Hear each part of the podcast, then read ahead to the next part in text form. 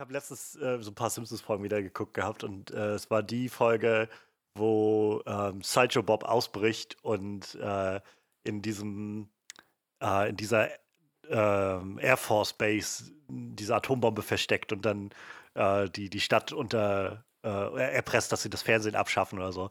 Und äh, ich musste, es war so ein, ein, so ein kleiner, typischer Simpsons-Gag und ich musste so lachen, weil der so geil rüberkam. Wo sie, dann, dann saßen sie alle da, bevor äh, Tingle Tangle Bob sich noch gemeldet hat und äh, haben dann gewartet, dass diese Flugshow losgeht von diesen äh, Army-Piloten. und dann sah man so March da sitzen mit so enorm krassen Kopfschmerzen und alles war laut rundherum und die, die Jets flogen drüber und so. Und wenn sie da saßen, so, oh, Kopfschmerzen, kam Homer zurück und meinte so zu ihr, äh, Marge, Sie hatten kein Aspirin, da habe ich dir Zigaretten mitgebracht. ich musste so lachen, ne? Diese Selbstverständlichkeit, überhaupt der Dialog, aber dann auch diese Selbstverständlichkeit, mit der Homer das so gesagt hat, so als ob das der nächste logische Schritt wäre, hundertprozentig so. Sie hatten keine, keine Aspirin mehr, da habe ich dir Zigaretten mitgebracht. Welche Staffel ist das? Uh, sieben oder so? Ah. Ich bin mir nicht ganz sicher. Sieben oder acht, glaube ich, müsste das sein. Boah, ich stehe immer noch auf die Folge mit Humor und dem Chili-Trip so. Das ist echt meine Lieblingsfolge. die ist auch ganz schön. wo, der, wo, er dann diesen LSD-Trip kriegt und die ganze Zeit den Flanders sieht, der durch die Luft fliegt. Das ist so geil. Aber die Folge, die habe ich so ja, oft mit, gesehen. War das nicht äh, Johnny Cash, der den Coyote gesprochen ja, hat? Ja, genau. Ja, ja, irgendwie so. Cool. Ja. Das, das ist so eine richtig schräge Folge. Wo er dann auch irgendwie meinte, was, dann hat er, glaube ich, den Coyoten irgendwie wiedergesehen und meinte, der hat das wiederholt. Sag mir mehr, ich kann dir keine zusätzlichen Informationen geben oder sowas. Ich habe ich habe eigentlich so in den letzten Wochen ähm, mal sehr gern Family Guy geguckt. Äh, die neuen Staffeln, also die neuen Staffeln sind ja alle auf Netflix, äh, alle seit 2012, seit der 12., 13., 12. Staffel. Ähm, und äh, dann jetzt über andere Wege auch noch die früheren Staffeln geguckt. Und keine Ahnung, irgendwie hatte ich danach nur, nur wieder Bock auf die Simpsons. Und dachte, ich fange mal wirklich ganz von vorne an. Staffel 1, Folge 1.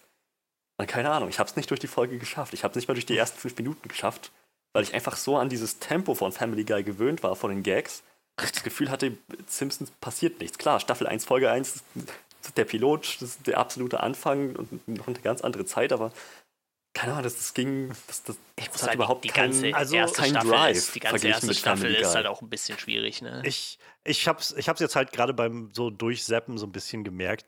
Ähm, so richtig das, was in meinem Kopf die Simpsons ausmacht, passiert erst für mich so ab Staffel 4. Also ja. die ersten eins, zwei, drei Staffeln sind halt, sind halt gut und witzig, aber ich glaube, die funktionieren halt deutlich besser, wenn man sie so im Kontext der Zeit sieht, wo sie rausgekommen sind. Ja. Und so ein bisschen ausklammert, was Simpsons später geworden ist, weil in diesen ersten paar Staffeln ist das halt wirklich deutlich mehr so Familien-Sitcom. So, schon so ein bisschen abgedrehter und so ein bisschen, der Humor ist halt auch ein klein bisschen derber, als es was anders ist. Aber die, so die, die Thematiken oder sowas, die in den Folgen in diesen ersten drei Staffeln passieren, sind häufig einfach total so, das könnte aus jeder anderen Familien-Sitcom kommen. So, das hat nicht viel Abgedrehtes dabei. Nicht wie halt, weiß ich nicht, in den späteren Staffeln, wo dann, keine Ahnung, ja, wo, wo wie Mr. Burns auf einmal radioaktiv durch, die, durch den Wald läuft oder sowas.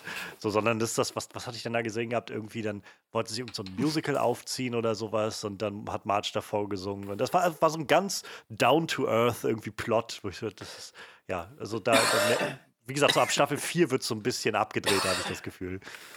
Ähm, ja, aber ich meine, sowieso, ich glaube, Family Guy hat sowieso ein ganz anderes Tempo, so, also ja. unabhängig davon. Ja. Oh, Family Guy ist schön. Ich glaube, äh, ich, verrückte Idee. Wir haben jetzt schon so einiges an Input hier geliefert. Vielleicht äh, sollten wir einfach eine kurze Ankündigung machen, eine kurze Ansage, mhm. Anmoderation und ähm, sagen, dass wir schon mitten in der Folge drin sind. ja, das können wir natürlich tun. Ähm ja, dann sage ich jetzt einfach mal frohe Weihnachten und äh, ein gesundes neues Jahr. Denn also wir haben technisch gesehen noch Weihnachten, wo wir das Ganze jetzt hier aufnehmen. Ähm, und ihr hört das jetzt aber alles frühestens am, äh, am, am Silvestertag, würde ich mal sagen. Ähm, so oder so, ich hoffe, ihr seid alle gut nach 2021 gekommen. Und äh, ja, wir sind der Onscreen Podcast. Ähm, wir haben überlegt, was wir noch machen dieses Jahr für einen Special Jahresrückblick so, so in der Art, wie wir es bisher immer hatten, hat sich nie so wirklich angeboten. Ähm, da einfach vieles abgesagt wurde und vieles anders verlief. Ich habe trotzdem mal noch so klein, kleine paar Sachen rausgesucht, mit denen, die ich nachher mit euch teilen möchte gerne. Ähm, über mein Letterboxd-Jahr, weil ich jetzt dieses Jahr zum ersten Mal äh, Letterboxd so ganz äh, akribisch genutzt habe. Aber so generell, wie ihr hört, wir sind einfach schon so völlig, äh, völlig drin und wollen einfach jetzt so dieses Jahr auch im Podcast ein bisschen ausklingen lassen und äh, werden einfach mal so ein bisschen um die, äh, um die Wurst quatschen. Mal gucken, was, was uns so einfällt, was für uns äh, relevant ist. Wir haben heute absolut keinerlei Vorgaben und keinerlei Konzept und das finde ich irgendwie sehr entspannt. Ähm, und Entspannung ist etwas, was wir, glaube ich, alle gut gebrauchen können. Äh, deshalb noch zu, zu guter Letzt, ich bin Johannes, wir haben unseren Horror-Experten Manuel. Hallo. Und wir haben unseren Witcher aus Kerborn, Frederik. Hallöchen. Und äh, ja, wie ich, wie ich auf jeden Fall, wie ihr bisher schon hören konntet, glaube ich, ähm, haben wir alle so ein bisschen uns äh, beschäftigt in den letzten Wochen und Monaten und Tagen und äh, ja, sind so ein bisschen auch zu altbekannten Quellen zurückgekehrt, wie zum Beispiel den Simpsons oder auch Family Guy. Ich habe Family Guy ewig nicht mehr gesehen. Also ich habe es früher gerne geguckt und dann irgendwann hatten mich so die neueren Sachen verloren und dann habe ich auch irgendwie, weiß ich nicht, hat sich, glaube ich, auch mein, mein Humorgeschmack so ein bisschen verändert und weiß nicht, also ich habe es einfach ewig nicht mehr gesehen. Ich müsste es vielleicht mal wieder gucken, um einfach mal wieder so einen Einblick zu kriegen, aber aktuell habe ich so das Gefühl, also reizt es mich irgendwie gerade nicht so sehr. Manchmal, wenn ich irgendwo sitze und mir irgendwie, wenn ich mich einfach nicht so gut fühle, dann muss ich immer an so eine Szene von Family Guy denken. Da stehen einfach so zwei Typen random im Kaufhaus und der eine sagt dann, soll ich dir mal ein paar Bilder von meinen Kindern zeigen? Dann klappt er so mm, sein Portemonnaie mm. auf und steckt ja. dir die ganze Zeit damit ins Gesicht. Heitert mich jedes Mal auf, ist so stumpf.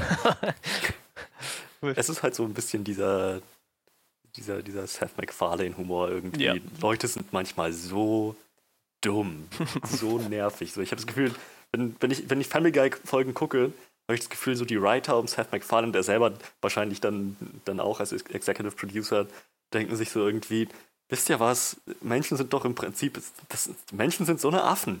Guckt euch das an. Ich glaube auch das, immer, da ja, ist. Es, es, funktio es, funktioniert. Ich glaube, da ist auch immer eine ganze Menge Cannabis mit im Spiel. Ich bin mir da nicht so sicher. das ist so ein bisschen das äh, Seth Rogen-Prinzip. So, ich glaube, wenn die Comedy schreiben, dann sind die einfach alle nur total stoned und dann ist das okay. Dann kommt da sowas bei raus. So. Ich will, ich will das Aber auch nicht verteufeln, das funktioniert halt irgendwie. Wie gesagt, die haben nur eine richtig, richtig gute Dynamiken. So, se selbst in den Folgen, wo, ähm, wo der Fokus auf anderen Figuren liegt, hat der Rest der Familie noch irgendwie so, so seinen Teil beizusteuern. Stewie hat dann in, in, meinetwegen in der Lois oder Peter-Folge immer noch so Momente, wo er so richtig, richtig üble Burns mit reinwirft. ähm, so, so völlig aus dem Nichts. So, das, was mich jedes Mal wieder kriegt. Das ist ziemlich geil. Ja, es steckt auf jeden Fall äh, komödiantisches Talent da drin, ohne Frage. Ähm, ich mag dieses GIF halt von diesem von dieser Szene, die du gerade beschrieben hast, Manuel. Also ich, als GIF finde ich das halt super praktisch. Ich hatte das vor kurzem gerade irgendwo benutzt gehabt, wo ich, äh, ich weiß gar nicht, ich glaube, da ging es, es kann sein, dass es war, als Mank rauskam, der, ähm, der, der neueste David Fincher-Film, mhm. der jetzt bei Netflix gelandet ist. Und ähm, ich jetzt sowieso schon nur so halb gespannt darauf war, weil, also ich meine, ich mag David Fincher-Filme sehr gerne, die, die ich bisher jedenfalls gesehen habe. Aber äh, so die Thematik hat mich jetzt nicht so sehr gereizt irgendwie. Ähm, Gerade ob der Tatsache, dass, also Mank dreht sich ja um irgendwie die reale Geschichte davon, wie das Drehbuch, glaube ich, zu ähm, Citizen Kane geschrieben wurde und wie der Film dann entstanden ist und um diesen Drehbuchautoren irgendwie Menkewitz oder so hieß der, glaube ich, der halt Mank genannt wurde. Und äh, also das hat mich jetzt schon irgendwie nicht so interessiert, weil mich das auch irgendwie sehr an ich musste sofort an Once Upon a Time in Hollywood denken, der halt einfach so ein Film ist, der ich, ich finde, glaube ich, einfach keinen guten Zugang zu dem Film. So, der ist halt einfach so, es ist, ich, kann, ich kann mir vorstellen, dass man darin echt viel findet und sich echt glücklich schätzt, wenn man das sieht, aber ich gucke das und habe halt das Gefühl, ich gucke einfach so eine Fanfiction von jemandem, der einfach so Hollywood verliebt ist. Hm. Und das ist nicht schlimm, aber es erreicht mich einfach nicht. Und ähnliches Gefühl hatte ich mit Mank. Und was mir halt nicht geholfen hat, war, dass die ganze Timeline bei mir auf Twitter halt war mit so, oh mein Gott, und das ist ne, genau das, dieser, diese Entführung in das alte Hollywood, die wir alle uns so wünschen und so. Und da habe ich halt, glaube ich, dieses Gift da rausgekommen, weil ich das Gefühl hatte, genauso fühle ich mich gerade. Als ob irgendwie, egal wohin du gehst, kommt irgendwie ein Klatscht dir das ins Gesicht. So. Also ich finde, manchmal habe ich genau dieses Gefühl einfach so, dass, und ich wahrscheinlich jeder, so wenn, wenn, so Sachen, die auch so einen großen Hype oder sowas haben, dann, und man steht daneben und kann nichts mit diesem Hype anfangen oder so, dann hast du immer das Gefühl, irgendwer ist da und klatscht dir immer wieder das in die Fresse. So. Ja, stimmt. Für so Mir tun so ein bisschen die Leute leid, die zum Beispiel nichts mit Mandalorian, also gar nichts anfangen können, die jetzt so, ich, ich finde die Serie halt okay, aber wenn ich mir vorstelle, ich könnte damit gar nichts anfangen, ich würde die ganze Zeit nur Leute darüber reden hören. Oder halt Game of Thrones vor ein paar Jahren, auch so, glaube ich, die Leute, die halt nichts mit Game of Thrones anfangen konnten und jedes Jahr aufs Neue darauf gefasst sein mussten, dass irgendwie auf einmal für, weiß ich nicht, für, für zehn Wochen irgendwie alle völlig am Rad drehen. So. Ich habe ja auch mal Kann, eine Zeit lang ein, eine Staffel ausgelassen. Ich glaube, die fünfte oder so. Ich hätte dann die vierte gesehen und die fünfte nicht geguckt. So. Das war halt echt so der übelste Horror, weil einfach jeder darüber geredet hat. Und ich habe dann immer gesagt, tut mir leid, ich habe das noch nicht gesehen. Ja, ich weiß, ich muss das noch nachholen. Und dann immer diese entsetzten Gesichter von den Leuten so, wie du hast vier Staffeln gesehen und die fünfte nicht. Ja.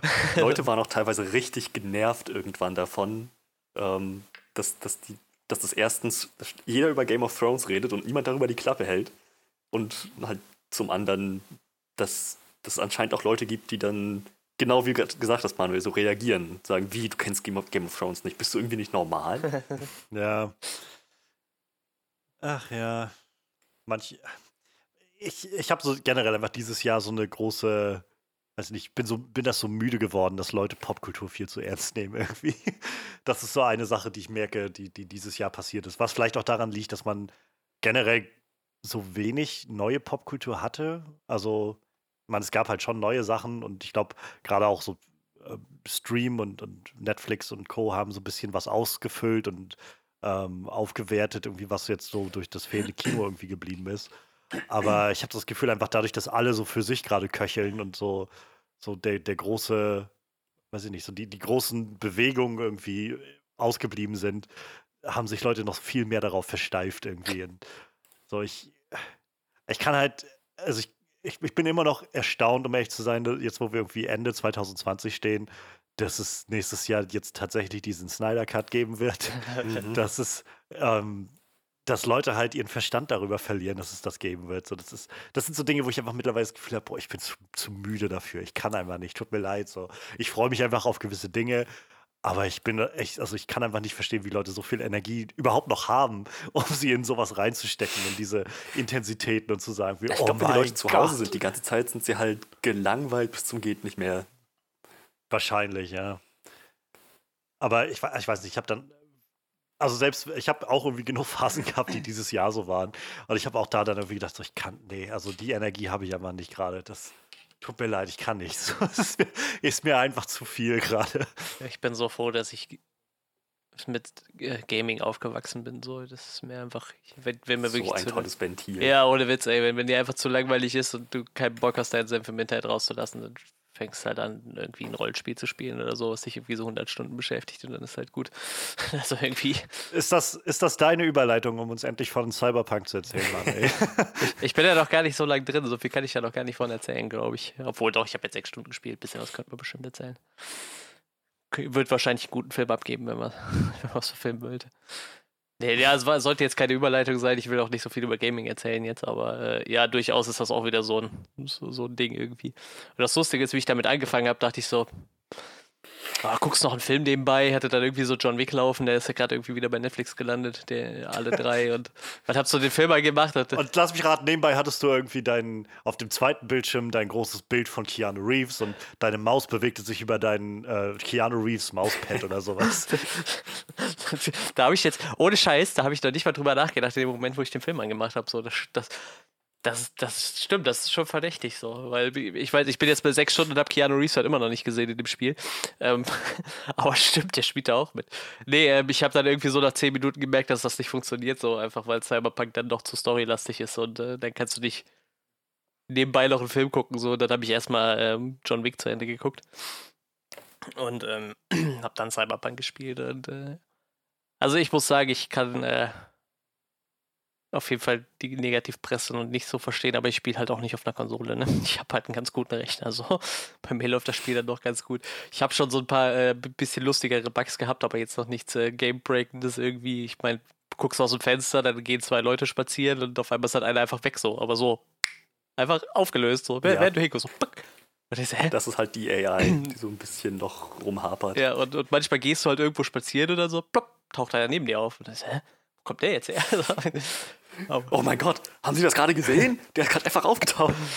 Also, also wa- was ich halt bestätigen kann, ist, äh, es ist mit Sicherheit, also ich habe mit Sicherheit schon vom, vom Handling her bessere Shooter gespielt und ich habe mit Sicherheit auch schon äh, bessere Autorennen gefahren, so, also ist halt so alles mäßig okay, also es funktioniert halt.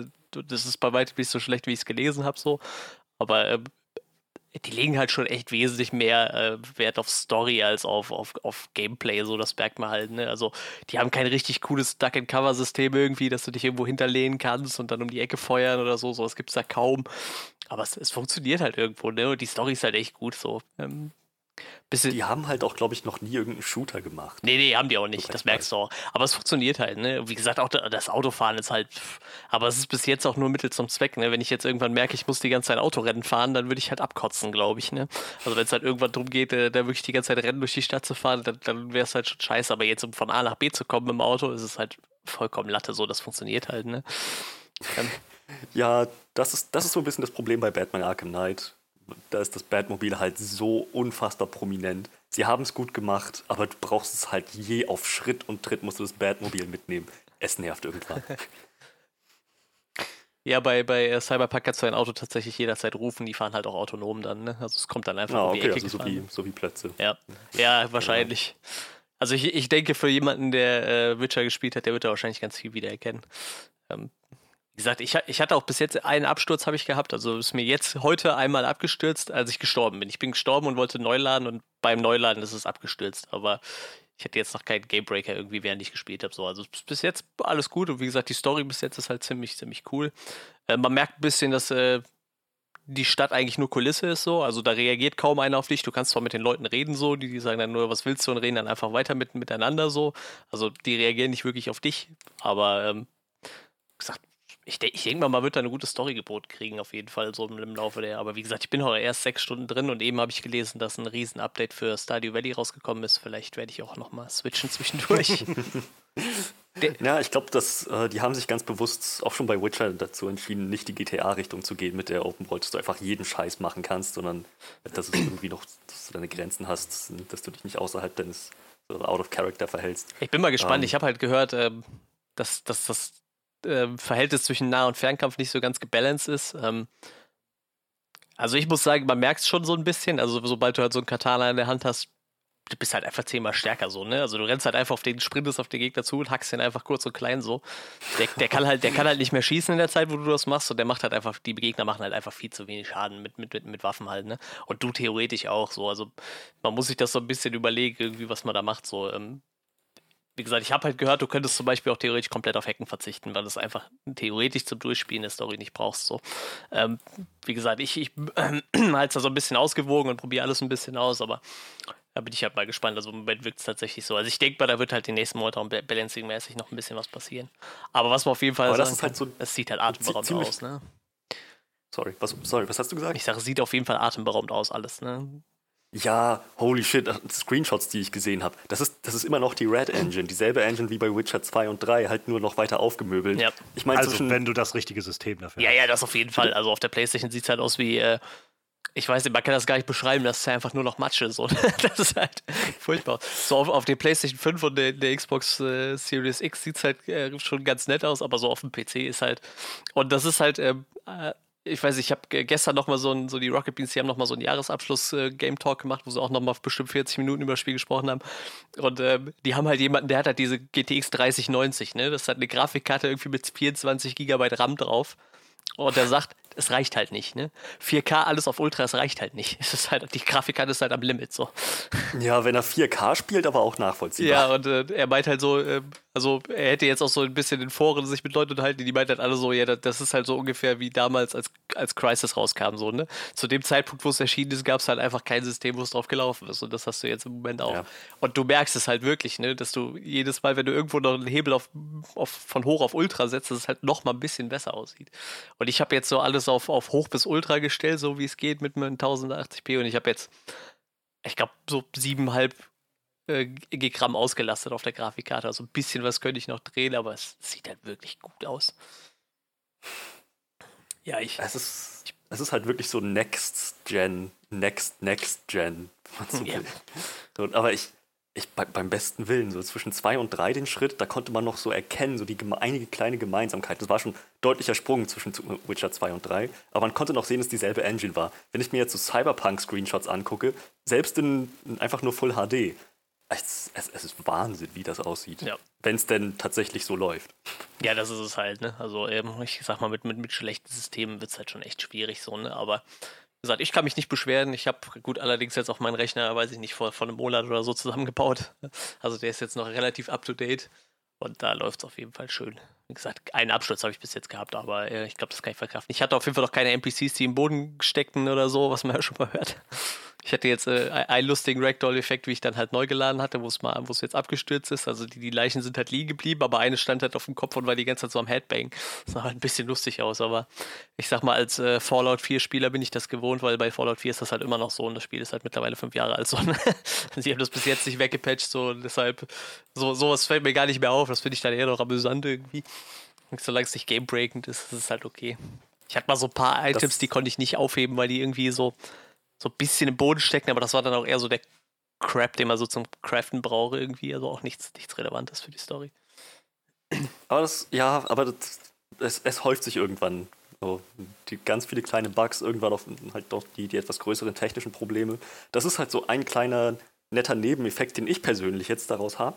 Nach, nach dieser ganzen Presse und all den Problemen mit Cyberpunk wird, äh, werden CD Projekt Red jetzt wahrscheinlich alle Hände voll zu tun haben, sich nur darauf zu konzentrieren und das so gut es geht noch irgendwie zu retten. Mittlerweile haben sie in Gwent einen neuen Spielmodus eingeführt, wo man sich Decks zusammenbauen kann, die so ultra overpowered sind, so über alle Maßen unschlagbar sind, dass du einfach jede Herausforderung, jeden Vertrag damit irgendwie dann früher oder später abschließt. Und das werden sie jetzt wahrscheinlich so schnell nicht wieder ausbalancieren, weil sie erstmal mit Cyberpunk alle Ich wollte gerade sagen, für, für Quent ist wahrscheinlich gerade recht wenig Zeit. Obwohl die wahrscheinlich immer so feste Entwickler haben, die ein bisschen an Quent arbeiten. Ne? Ich denke mal, da hast du immer so. Ja, aber ich kann, ich kann mir durch. Nee. Als ich irgendwann mal geschrieben hatte, äh, weil ich einen Support brauchte für Witcher 3, ähm, 2017 oder so, äh, meinte halt dann auch der, der, der Mitarbeiter, der Support-Typ, so, ähm, mehr als dir diese Hinweise zu geben, ich dir gegeben habe, kann ich jetzt nicht machen. Ähm, wir werden keine weiteren Updates rausbringen. Wir sind, wir sind alle hochkonzentriert äh, auf äh, Thronebreaker und Gwent. Ja, ich denke mal, wenn, wenn da jetzt so Not am Mann ist, ja, gut, das äh, wenn das Studio dabei ist, sich zu blamieren, dann werden die auch ihre Ressourcen darauf konzentrieren, das zu beheben. Ich bin halt gespannt, was aus den, den äh, Lawsuits wird, die jetzt ja, ja, aufgehen dafür. Ähm, denn, also, ich habe halt keinerlei Stakes irgendwie für Cyberpunk und ich hoffe, das Spiel ist halt, also, dass Leute Spaß dem Spiel haben. Ich sehe auch genug Leute, die Spaß an dem Spiel haben. Ähm, ich finde halt einfach alles, was man so mitbekommen hat, ziemlich shady, was CD Projekt Red gemacht hat. Also vor allem die, die, äh, die, die Führungsriege. ähm, also ich hatte einen Artikel gelesen gehabt, jetzt von vor zwei Wochen oder einer Woche, glaube ich, war das, von äh, Bloomberg war, der, war das, glaube ich, wo sie, wo es darum ging, dass äh, Berichte rauskamen, dass die CEOs halt sich getroffen haben und zusammensaßen mit den Entwicklern und die Entwickler halt auch alle gerade die Schnauze sowas von voll hm, haben mhm. und halt sagen, warum habt ihr im Januar gesagt, das Spiel würde fertig sein im Dezember? Ja, ja, naja, wir mussten ja irgendwie was sagen, so ungefähr. Aha. Und, und warum warum mussten wir dann Überstunden machen ohne Ende und so? Und dann habt ihr es trotzdem unfertig rausgeballert und so. Also ich glaube, für die ist das halt auch naja, so die, die, die haben halt auch, also ich weiß, ich finde mal dieses Argument, ich kann mich erinnern, das war bei Red Dead Redemption 2 schon damals so, weil ähm, hier, äh, na, jetzt, wie heißt, äh, Bethesda? Die? Nee, äh, das sind die von GTA, ich komme gerade nicht auf den. Rockstar? Den, Rockstar, Rockstar, genau, ich war gerade die ganze Zeit bei Rocksteady im Kopf, aber nein, Rockstar, äh, weil die halt, die sind ja auch, also so bekannt für den Crunch. Also ich glaube, GTA 5 war auch ein massiver Crunch und Red Dead Redemption 2 auch. Und und ich habe halt ganz oft das, das äh, Argument gesehen von Leuten, die dann das im Nachhinein gespielt haben, von wegen, ja, aber ich meine, also ist ja natürlich nicht gut, aber guck mal, die haben so viel Arbeit da reingesteckt, die Entwickler. Die sind bestimmt auch stolz jetzt drauf. Und ich denke immer so, na, ich glaube, die wären vor allem froh, wenn sie anständig bezahlt werden würden für die Arbeit, die sie tun. so, ich könnte mir vorstellen, dass das ganz nett ist. Und wenn sie dann noch nach Hause gehen und überhaupt nach Hause gehen können und nicht gleich zusammenbrechen oder so, oder weil sie einfach zwei, drei Monate irgendwie 100 Stunden Wochen geschoben haben, das wäre vielleicht was so. Und äh, das, keine Ahnung, das, in, in dem Sinne finde ich es halt nett, dass irgendwie, oder finde ich es gut, wenn man das so mitbekommen kann. Ähm, auf der anderen Seite finde ich es ein bisschen traurig tatsächlich, dass wir irgendwie so viel gehört haben über diese, diese ganzen Umstände, die jetzt waren, die, die da, äh, unter denen die Entwickler gesetzt wurden und so. Und was jetzt aber den Aufschrei gebracht hat, ist halt, dass die Grafik nicht gut war, so beim, beim Rauskommen. So, das war halt, wo dann auf einmal der Großteil der Gamer gesagt hat, also das kann ja wohl nicht angehen. So. Ich glaube, das, das, das, das, Schlimme ist halt, du darfst halt die Fresse nicht so aufreißen. Ne? Ich habe, ähm, werfe ich kurz noch zwischen, ähm, auch bei ähm, hier Game 2 von den Rocket Beans, äh, die hatten halt ein Cyberpunk-Special und ähm, da haben sie halt auch mit Entwicklern über, über das Thema Crunch gesprochen, so, ne? Da sagt halt auch einer so, ich, ich kam aus dem Laden, da wurde halt die ganze Zeit gecrunched und ich hatte da irgendwann keinen Bock drauf, habe mein eigenes Studio gemacht und äh, das war einer von den Gründern von dem Studio, was nachher dieses Ori gemacht hat. Also diese zwei Ori-Spiele, ich glaube für, für, Microsoft oder so. Und er sagte, ja, dann haben wir halt ähm, das Studio gegründet und halt äh, ich wusste halt, wie scheiße Crunch ist und, und hab mir direkt gesagt, so, das machen wir nicht. Ja, und am Ende von, von Ori haben sie halt zwei Wochen übelst rumgecrunched, weil es halt nicht anders ging. So, der sagt, das ist so kacke. Du weißt, wie scheiße das ist. Du hast das selber miterlebt. Du hast fast deine Frau verloren über das Thema und musst es dann trotzdem machen. Ne? Der sagt, du kannst es halt nur so klein halt wie möglich. Und ich glaube, das Problem ist halt, ähm, man sollte halt die Fresse nicht so voll nehmen. Ne? Und das war so, wenn der CEO sich da hinstellt und sagt so, ja, also, wir sind echt überrascht, wie gut das auf den, auf den Last-Gen-Konsolen aussieht. Das ist halt das nächste. Oder, oder, ja. ja, Crunch. Nee, sowas brauchen wir nicht. Ja, hättest du einfach mal nichts gesagt, ne? Ich meine, äh, das macht Crunch nicht besser, ja. aber Fakt ist so, bei, bei den meisten Produktionen lässt es sich halt irgendwie trotzdem nicht umgehen, so, ne? Aber wenn du dann noch rumtönst, ja, wir brauchen kein Crunch und dann machst du Crunch, dann hast du ja Doppelscheiß am Arsch, so, ne? Ja, es ist halt, also Crunch ist halt die eine Sache und das, das finde ich halt immer ziemlich krass, dass, dass das das gibt und dass es irgendwie so die Annahme gibt, dass das gehört ja auch irgendwie dazu, so ungefähr. Ähm, wo, also natürlich ist das irgendwie leicht gesagt, wenn man außen steht, aber nichtsdestotrotz, ich glaube, alles, was man jetzt so gehört hat von Cyberpunk, viel ist einfach absolut verkackte Organisation ja. von Anfang an gewesen. Und Versprechungen, die gemacht wurden, wo, wo die Entwickler von Anfang an gesagt haben, das, das können wir nicht einhalten bis dahin. Und die CEOs halt trotzdem gesagt haben, nee, und ihr habt so und so viele, weiß ich nicht, Dinge und ihr könnt dann die Metro benutzen und so, was scheinbar jetzt nicht geht in dem Spiel und so. Also, wo sie dann Dinge rausstreichen mussten. Und dann wieder, ich meine, dreimal ist das Spiel verschoben mhm. worden oder so. Und jedes Mal immer wieder mit einem, das ist die letzte Verschiebung, die wir machen. Naja, gut, zwei Tage später kommt dann, wir müssen noch mal zwei Wochen nach hinten schieben oder so. Also das ist ja so die eine Sache. Aber auf der anderen dann halt zu haben, dass der CEO sich hinstellt, zwei, drei Wochen bevor das Spiel released wird und sagt halt, wir sind überrascht, wie gut das Spiel läuft. Und dann aber nur die PC-Version an die Kritiker rausgeben gibt. Also ganz ehrlich, die wissen ganz genau, dass das Spiel nicht läuft auf den Last-Gen äh, oder Current-Gen-Generationen äh, der, der, Konsolen und äh, haben halt einfach Leute dazu bringen wollen, das trotzdem zu kaufen. So. Ja, ist halt schon. Ja. Das tut mir auch echt leid für die Entwickler, muss man sagen. Ne? Also da haben wir jetzt echt fast 500 Leute dran ge geackert und ich glaube nachher sogar zum Ende noch mehr. Und die stehen ja jetzt auch mehr oder weniger vor dem Scherbenhaufen da, obwohl die sich da stellenweise, ich weiß nicht, wann haben die das angekündigt? 2012 oder so? Irgendwie so acht Jahre den Arsch aufgerissen haben. Ne? Ja. Ne? Oder wahrscheinlich so zusammen, aber wenigstens fünf Jahre, nachdem so dann das Storyboard irgendwie gestanden hat. Und die tun mir halt richtig leid, ne? weil die jetzt echt vor so einem Scherbenhaufen stehen. Und ähm, es eben angesprochen haben, so, ich meine, Rockstar ist ja auch so ein Meister im Verschieben von Dingen, ne? Aber die gehen dann her und sagen so, ja, wir haben das jetzt angekündigt für April, schaffen wir nicht, wir verschieben das halt um ein halbes Jahr, ne? Und, und äh, Cyberpunk, die, die sind halt irgendwie 2018 hergegangen und haben gesagt, so, ja, wir releasen das Ding irgendwie Anfang 2020 und und da war scheinbar schon klar, dass das nicht funktioniert. Und da musst du doch merken, wenn es so auf Ende 2019 geht, so, ja, dann verschiebst halt direkt um ein Jahr oder so, wenn du weißt, du kriegst es halt nicht hin. Ne? Ich meine, war vielleicht jetzt ja, auch. Sie wollten halt, glaube ich, gerne, dass das Ganze spätestens zum, zum Release der neuen Konsolengeneration mit rauskommt und zu Weihnachten auch gerade und so. Das, ich glaube, das war schon so es ist halt eine Gewinn-, eine Profitstrategie, die dahinter steht. Ja, und das, das Bescheuerte ist, sie haben aber trotzdem gesagt, äh, weil viele auch meinten so, ja, vielleicht hing halt Druck von den Geldgebern dahinter. Also sie haben aber selber gesagt, da hing kein Druck von den Geldgebern dahinter. Ne? Also das, das war es wohl nicht. Und ich meine, das Spiel war ja schon bevor es rauskam, hat es sich ja schon wieder äh, finanziert gehabt. Ne? Also durch die Vorbestellung war es ja schon quasi finanziert. Ne? Klar, wenn ihr jetzt noch mal ein halbes Jahr dranhängst, kostet es halt dementsprechend auch wieder mehr. Aber zu dem Zeitpunkt, wo, wo, wo es halt rausgekommen ist, hat es sich aktuell finanziert gehabt. So. Und das hat mit Sicherheit auch ordentlich Gewinn eingespielt, selbst jetzt mit den Refunds wahrscheinlich. Also ich, ich glaube, jeder hätte irgendwo, klar, irgendwann die Fans denken sich auch, Alter, wie könnt ihr jetzt nicht zum vierten Mal das Spiel verschieben, aber im Endeffekt hätte es wahrscheinlich dann doch jedem gut getan, so, weil auch jeder Gamer wird merken, dass das Spiel nicht, nicht perfekt ist in seinen Facetten, so, ne?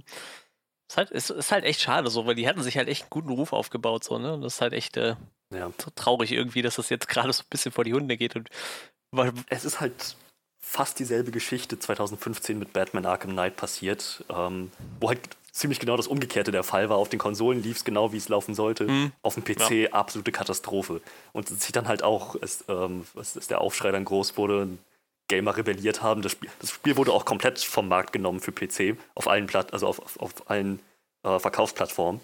Ähm, dann meinte halt auch hier ist Hefton Hill, der meinte, ja, wir, wir wussten, dass es nicht ganz optimal war, als wir es rausgebracht haben, aber äh, wir dachten, es ist gut genug, die PC-Version, dass wir es veröffentlichen können. Und naja, dann haben sie halt die nächsten drei Monate damit verbracht, ähm, richtig massive Updates zu entwickeln, damit das für die PC-Version auch so wieder machbar wird. Ich muss halt auch sagen, so rum ist halt auch anders. Ne? Also ich denke mir halt immer, du hast so eine Konsole und die sind ja immer gleich, ne? Aber beim PC musst du ja davon ausgehen, dass du 30.000 verschiedene Konfigurationen hast, mit denen du umgehen musst, ne? Dass du da am Anfang. Ja, aber es war halt furchtbar geportet. Ja, ja, ja, richtig. Ja, ja, in dem Fall ja. Aber pr prinzipiell kannst du da ja, behaupte ich mal, nicht jeden Bug direkt ausmerzen, weil du wirst ja auch keine 30.000 nee. Testsysteme haben, ne? Deshalb so rum finde ich das dann. Aber ich sag mal, auf so einer Konsole, die ist halt da, die hat ihre Hardware und das musst du halt wissen. Ich habe auch, wie gesagt, auch die, auch die Rocket Beans, die haben halt auch so welche gehabt, die es ein bisschen versucht haben zu verteidigen so. Und die meinten halt, dass es wirklich stellenweise so ist, dass sie so zwei, drei Wochen vorher noch nicht absehen können, wie nachher äh, so, wie es nachher mit dem ersten Patch aussieht. Aber im Fall von Cyberpunk so, da war es halt irgendwann vorbei, ne? Ich sag mal, das, das hätte man merken müssen, so, dass das definitiv nicht fertig wird und auch mit dem Day One Patch nicht behoben ist. So. Ich meine, also viele Leute haben halt echt noch Hoffnung, äh, weil das Spiel halt sehr, sehr viel Kohle eingespielt hat und, und die jetzt halt auch echt noch Kapazitäten haben, um was reinzustecken. Ich meine, die müssen ja jetzt eh mhm. ihren Ruf noch wieder fixen. Ne? Ich meine, das ist halt nun mal so. Und ähm, also man glaubt jetzt nicht dran, dass es so ein Ding wird wie bei No Man's Sky irgendwie, die ja auch gefühlt gar nichts an Content geliefert hatten und wirklich alles nachgepatcht haben, was sie versprochen haben, gefühlt, innerhalb von zwei, drei Jahren. So wird es wahrscheinlich nicht sein, aber dass man wirklich viele Sachen noch, noch verbessern könnte, dass die da halt noch dran arbeiten und dass du halt vielleicht so drei, vier, fünf Monaten halt wieder ein ganz anderes Spielerlebnis hast irgendwie, ne? Mit, mit äh, Polizei-KI, ja. die nicht einfach hinter dir auftaucht, wenn du gerade einen Zivilisten erschießt.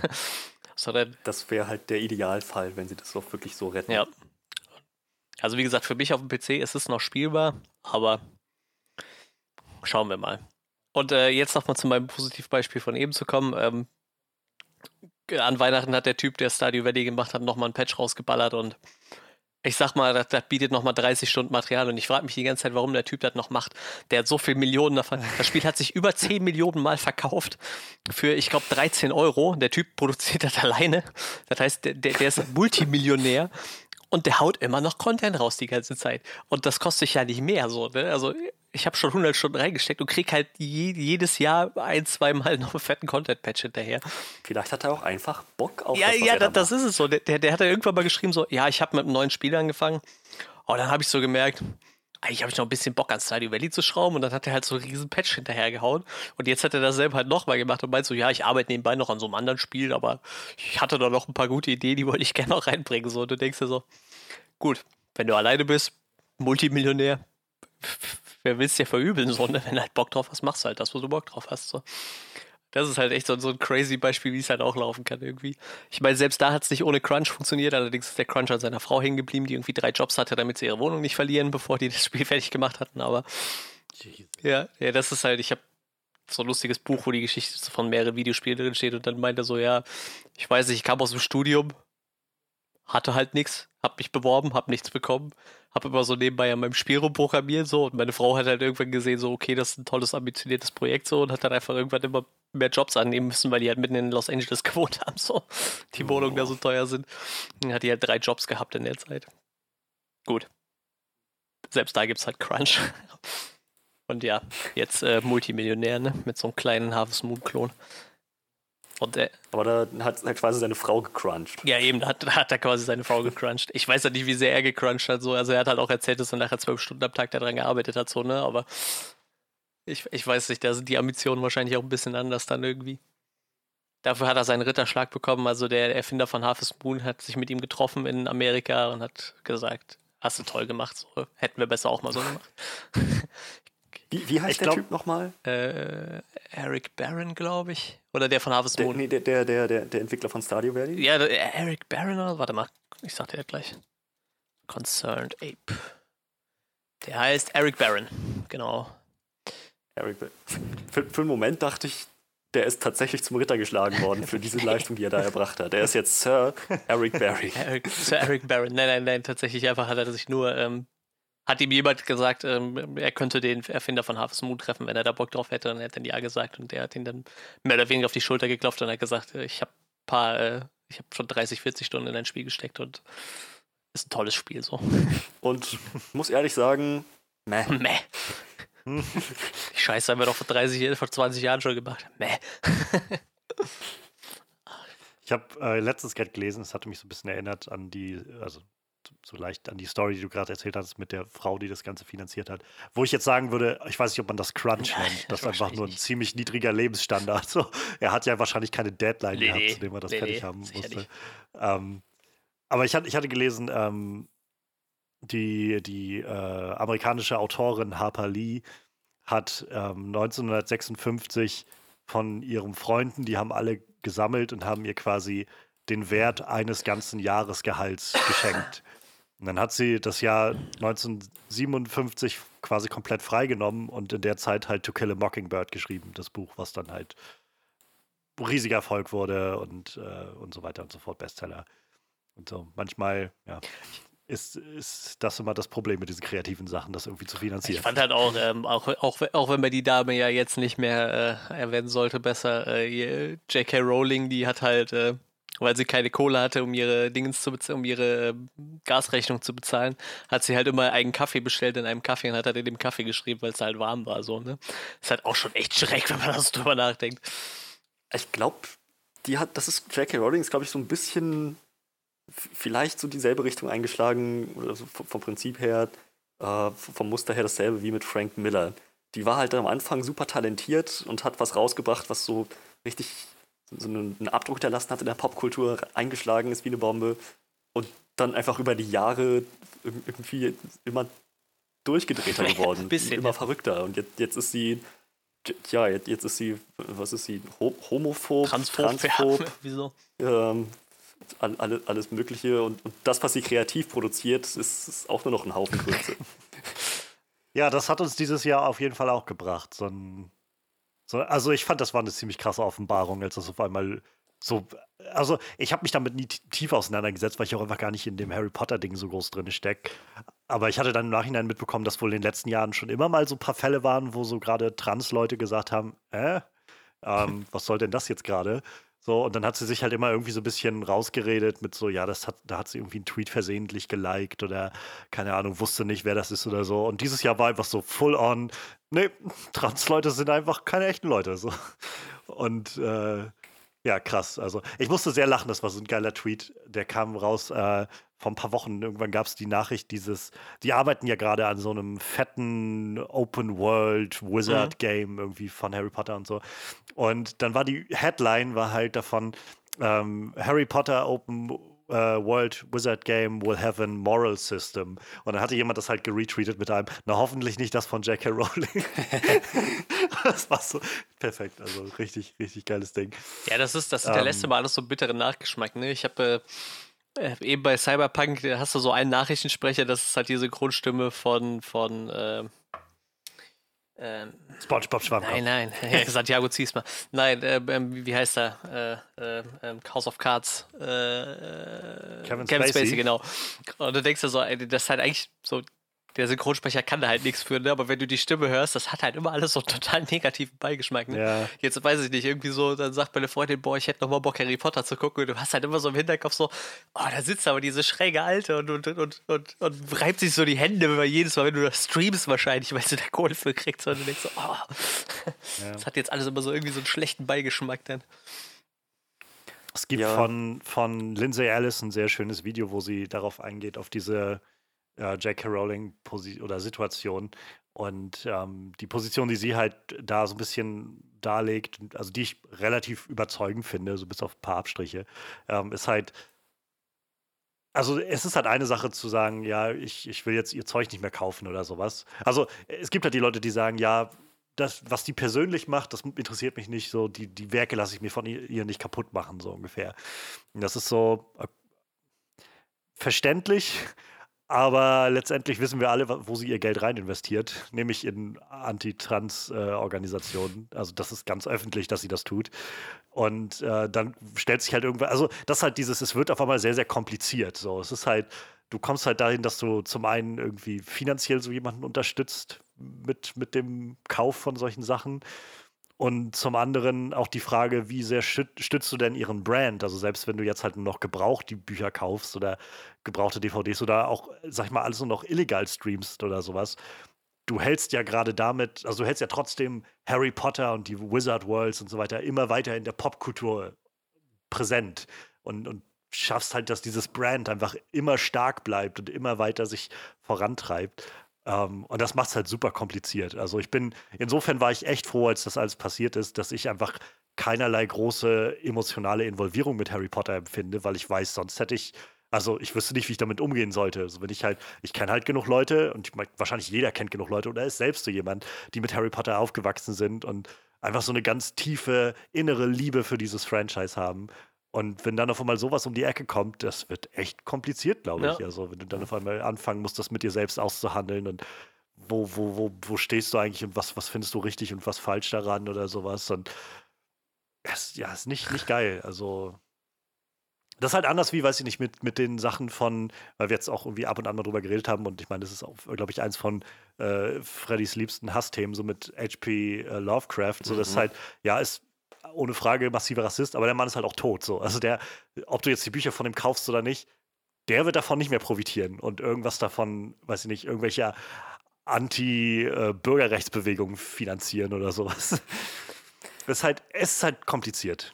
Ja, das auf jeden Fall. Ach ja. Ja, auch da.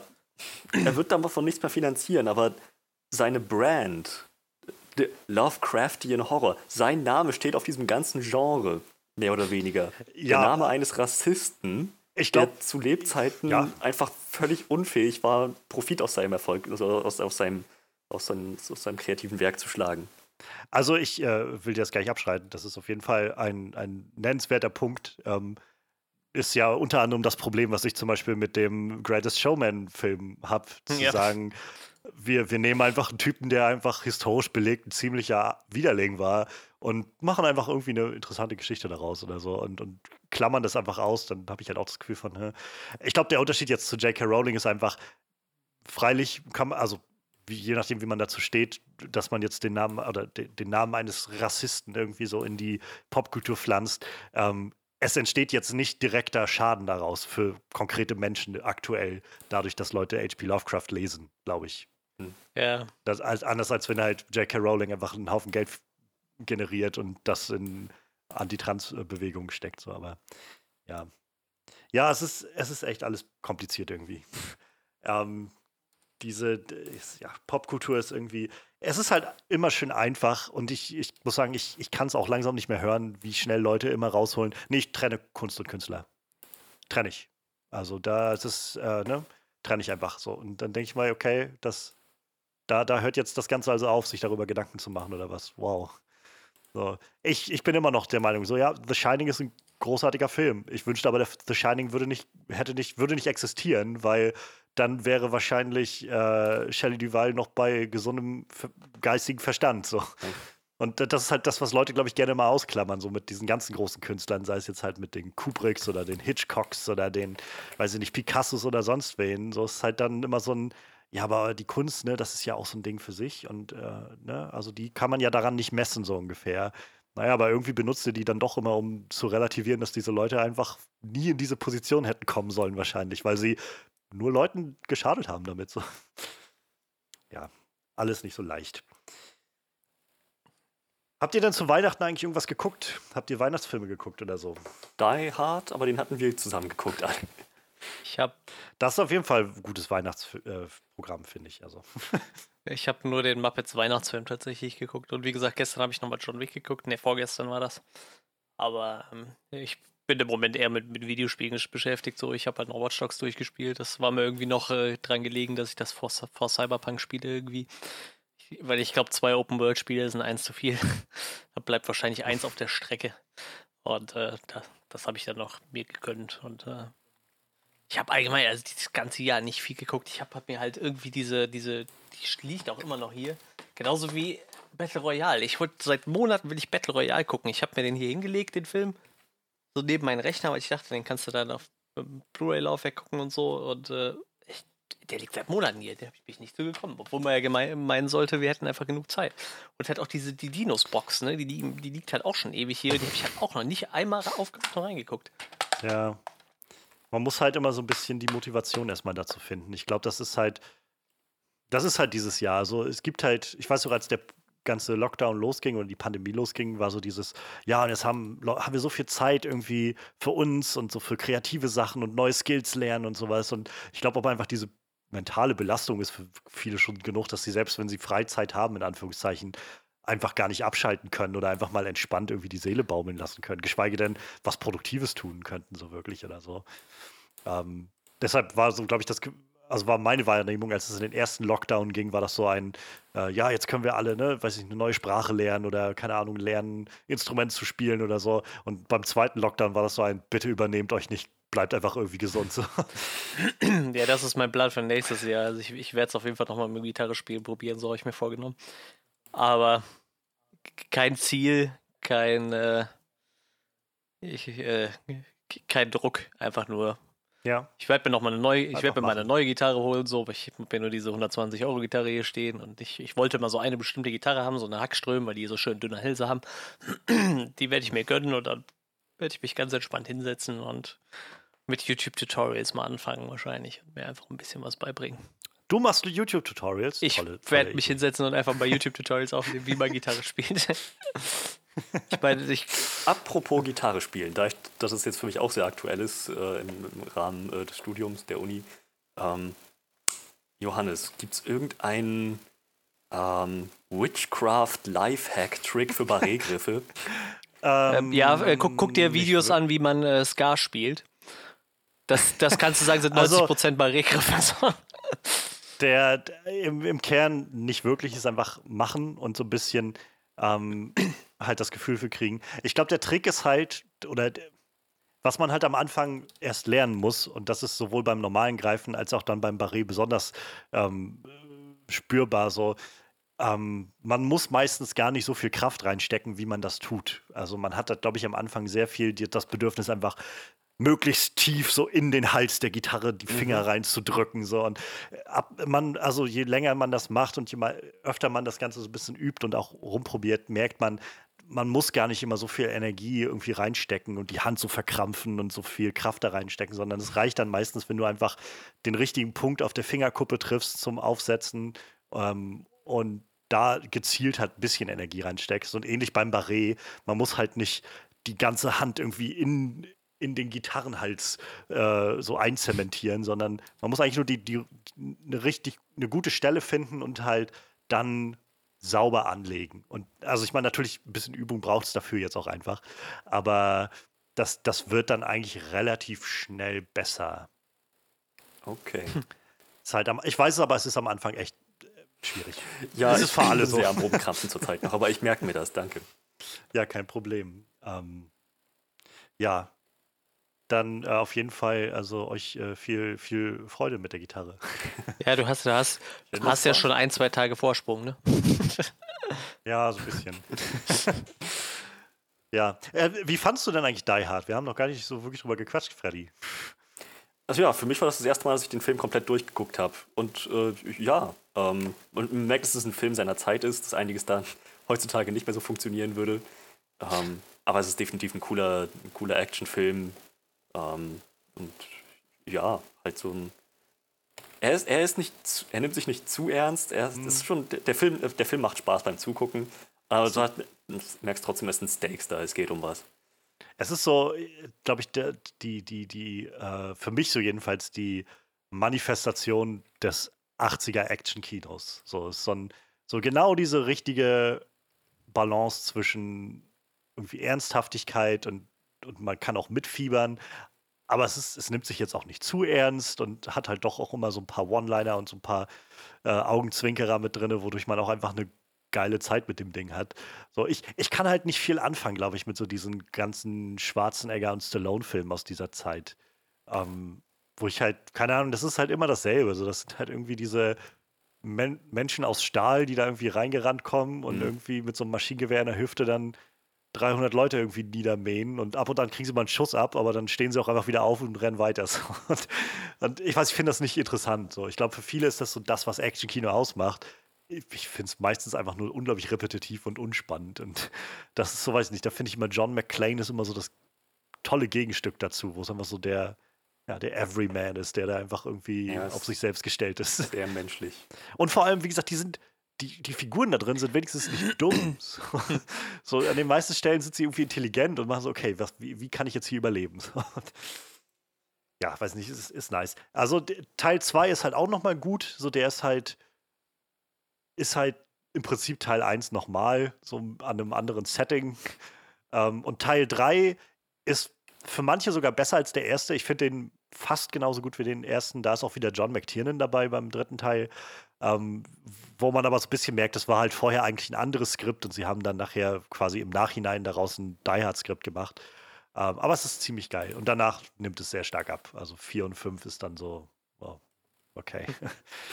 ähm, ja, ist, ich meine, ich ich finde es so krass, weil ja seit Jahren schon immer wieder so, oh ja, und sie machen noch einen neuen Die Hard-Film, Die Hard 6 oder so eine Art Prequel, Sequel, wo wir immer so, so sehen, wie John McClane auf der Polizeischule war oder sowas. Und, und ich habe noch nie jemanden gehört, der gesagt hat, das, das ist es, was ich sehen will, so, sondern einfach, die meisten Leute sagen, sie sind einfach müde mittlerweile davon. So ähnlich wie die meisten Leute müde sind von Bruce Willis. Und so ähnlich wie Bruce Willis ja. einfach müde zu sein müde ist von Filme machen generell. Ja. Bruce Willis ist müde von Bruce Willis sein. Ja, es ist, es ist krass. Also, ähm, was, warum der Mann, ja, ich meine, er hat genug Geld in seinem Leben verdient, rate ich mal. Ähm, der muss sich um nichts mehr sorgen. Soll er tun mit seinem Leben, was er will.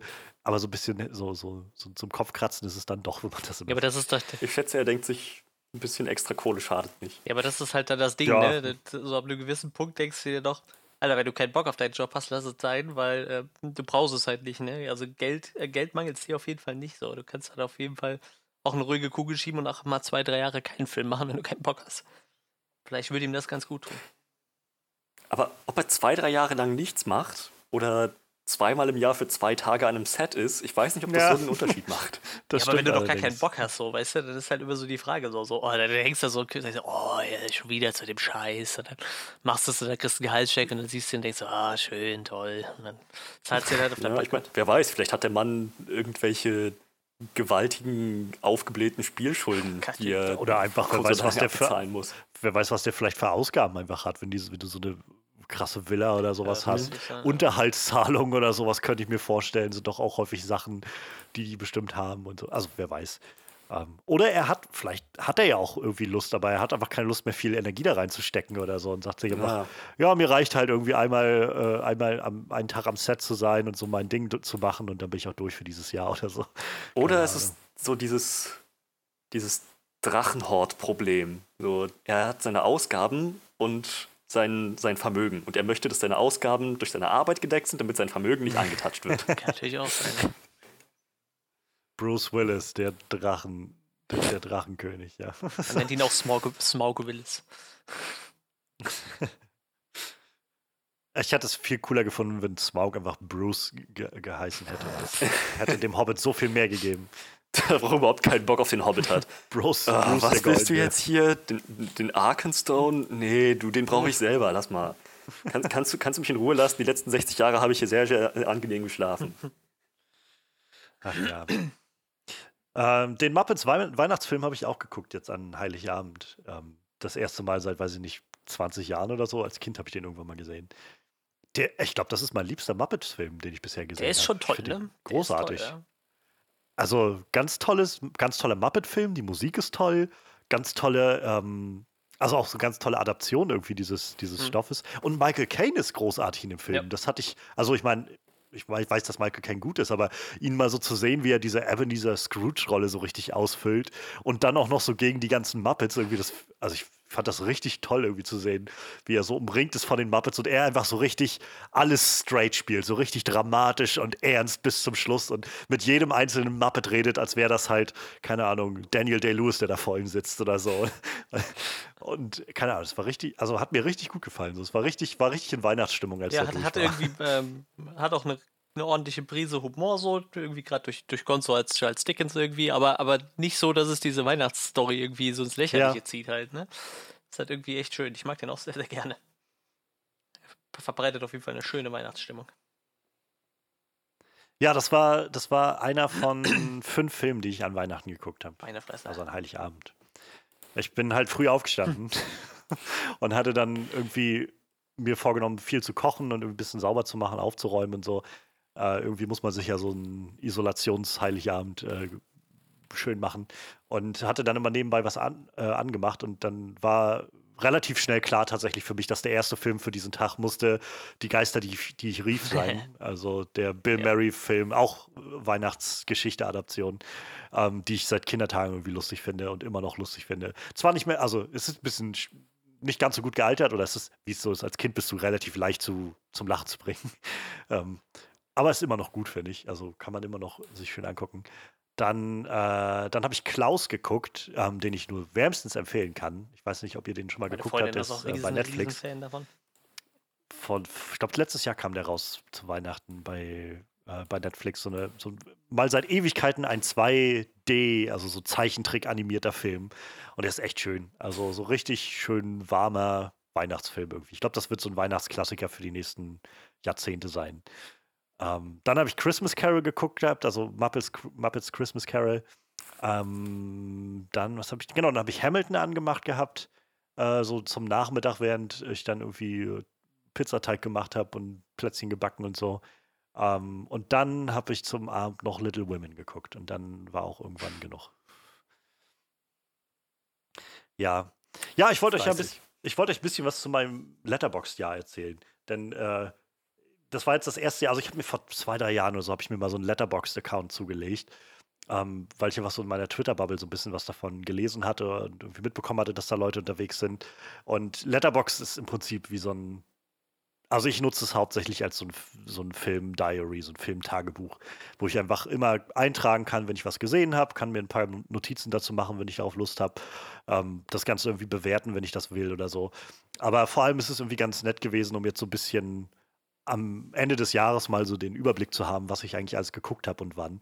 Und äh, ich hatte das die letzten Jahre eigentlich, also ich hatte dann den Account, aber so ähnlich wie mit Twitter hatte ich den dann irgendwie zwei Jahre oder so und habe den kaum genutzt und dann irgendwann habe ich halt angefangen zu nutzen und äh, dann fand ich es halt auch irgendwie ganz nice. Und dieses Jahr hatte ich halt wirklich mal mich hingesetzt und gesagt, so quasi von, vom 1. Januar an, so du willst jetzt einfach wirklich mal jedes Mal, wenn du einen Film geguckt hast, den eintragen und, äh, und dann kannst du irgendwie so in deinem Diary nachvollziehen, wie viel guckst du eigentlich und was hast du so geguckt. Und du kannst dann auch immer, also man kann sehr schön dann einsehen, äh, welche Sachen hat man quasi schon als Rewatch geguckt und welche hat man jetzt so als erstes Mal gesehen und so. Und das fand ich jetzt ganz spannend. Äh, Wenn man das, man kann das auch noch quasi kostenpflichtig dann machen auf so Premium-Ebenen oder sowas. Da kriegst du dann noch tausende andere ähm, Statistiken und so von denen ausgerechnet. Aber das ist sowas, wo ich mir jetzt denke, ja, also brauche ich jetzt nicht zwingend. Ähm, aber ja, ich hatte mir, hatte dann jetzt irgendwie Letterbox dieses Jahr genutzt und mir ja auch vorgenommen, dieses Jahr so ein bisschen äh, 366 Tage Challenge zu machen, so jeden Tag, also am Ende des Jahres sagen zu können, jeden Tag wenigstens einen Film geguckt zu haben. Und äh, Stand heute, jetzt der 26.12. ist, ich habe ähm, 410 Filme geguckt dieses Jahr. Ähm, beziehungsweise 410 Filme, da drin sind auch so drei, vier Miniserien, die sie mit drin stehen haben, die man auch einloggen kann. Aber ich zähle das jetzt auch mal als Filme.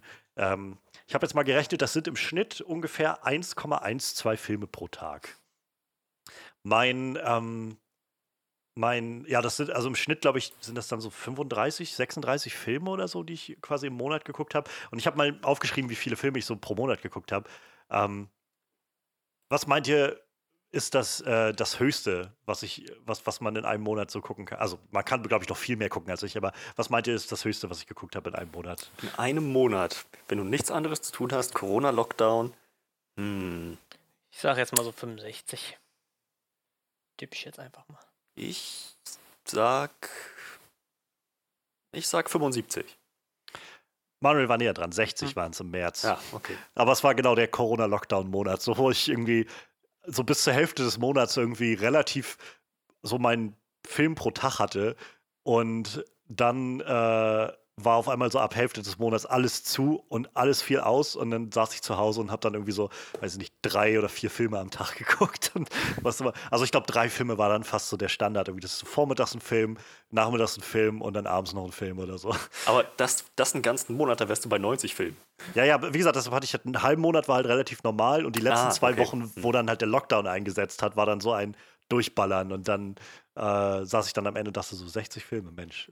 Und witzigerweise, dann der April war dann tatsächlich auch der Monat, wo ich am wenigsten geguckt habe, weil ich dann ab April gesagt habe, ich glaube, mit dem Überschuss, den ich gerade gemacht habe, kann ich jetzt auch einfach in meine Zeit vielleicht zum Beispiel in ein paar Serien stecken oder sowas. Und habe dann Daredevil Re äh, Rewatch gemacht oder so. Ähm, ja, da waren es im April äh, neun Filme, die ich geguckt habe. Und vier davon, glaube ich, halt nur für den Podcast. Also, ja, irgendwie ganz witzig. Ja, insgesamt äh, habe ich auch gesehen, 214 Filme davon waren neue Filme, die ich noch nicht kannte. 196 waren davon Rewatches. Ähm, ich habe mir mal aufgeschrieben, so die besten Sachen, die ich neu gesehen habe dieses Jahr. Ähm, Schindlers Liste habe ich zum mhm. ersten Mal geguckt in meinem Leben. So ein Film, oh. um den ich mich rumgedrückt habe bisher. ähm, weil ich, also, ich glaube, jeder muss wissen, was, was auf einen zukommt, wenn man Schindlers Liste yeah. guckt. So. Yeah. Und das war halt immer so mein Ding, wo ich gedacht habe, also ich, ich, also alles, was ich davon gehört habe, ist, dass das so ein wahnsinniger Meilenstein sein soll. Und, aber ich, ich weiß einfach, ich glaube, ich bin nicht in der Verfassung, um den zu gucken. Und irgendwie hatte ich dann dieses Jahr mal so einen Abend, und da war der auch gerade bei Netflix, und dachte ich, ich glaube, jetzt bist du gerade in der Verfassung dafür. Besser wird's nicht. Also noch vorbereiteter emotional kannst du da nicht reingehen. Und meine Güte, das waren doch irgendwie dreieinhalb sehr intensive Stunden. Also ich habe mich selten so zerschmettert gefühlt. vorher noch total äh, lustig drauf am Tanzen so und yay, jetzt bin ich in der richtigen Stimmung. Uh, und dann sitzt du da so wie so ein Häufchen. Ja, sagst du nicht. Ich habe nicht gesagt, wow, Mann, habe ich geile Laune. Jetzt guck ich jetzt mal Schindlers Liste so.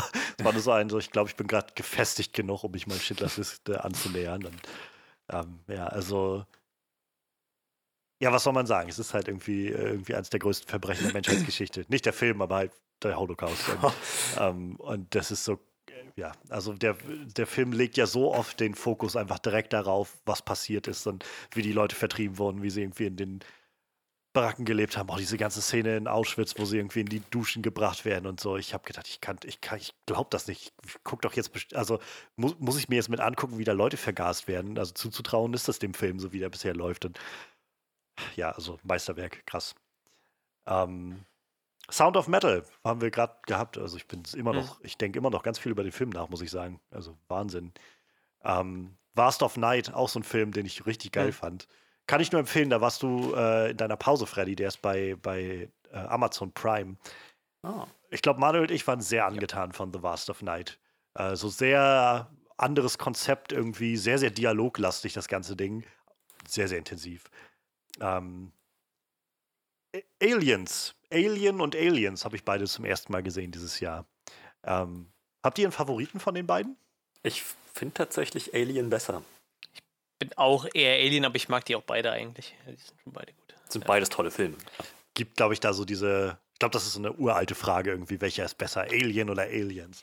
Ich mag, glaube ich, Aliens tatsächlich lieber. Also ich habe, ich mag Alien auch gern. Ähm, ich habe Alien auch irgendwie zweimal, glaube ich, geguckt dieses Jahr.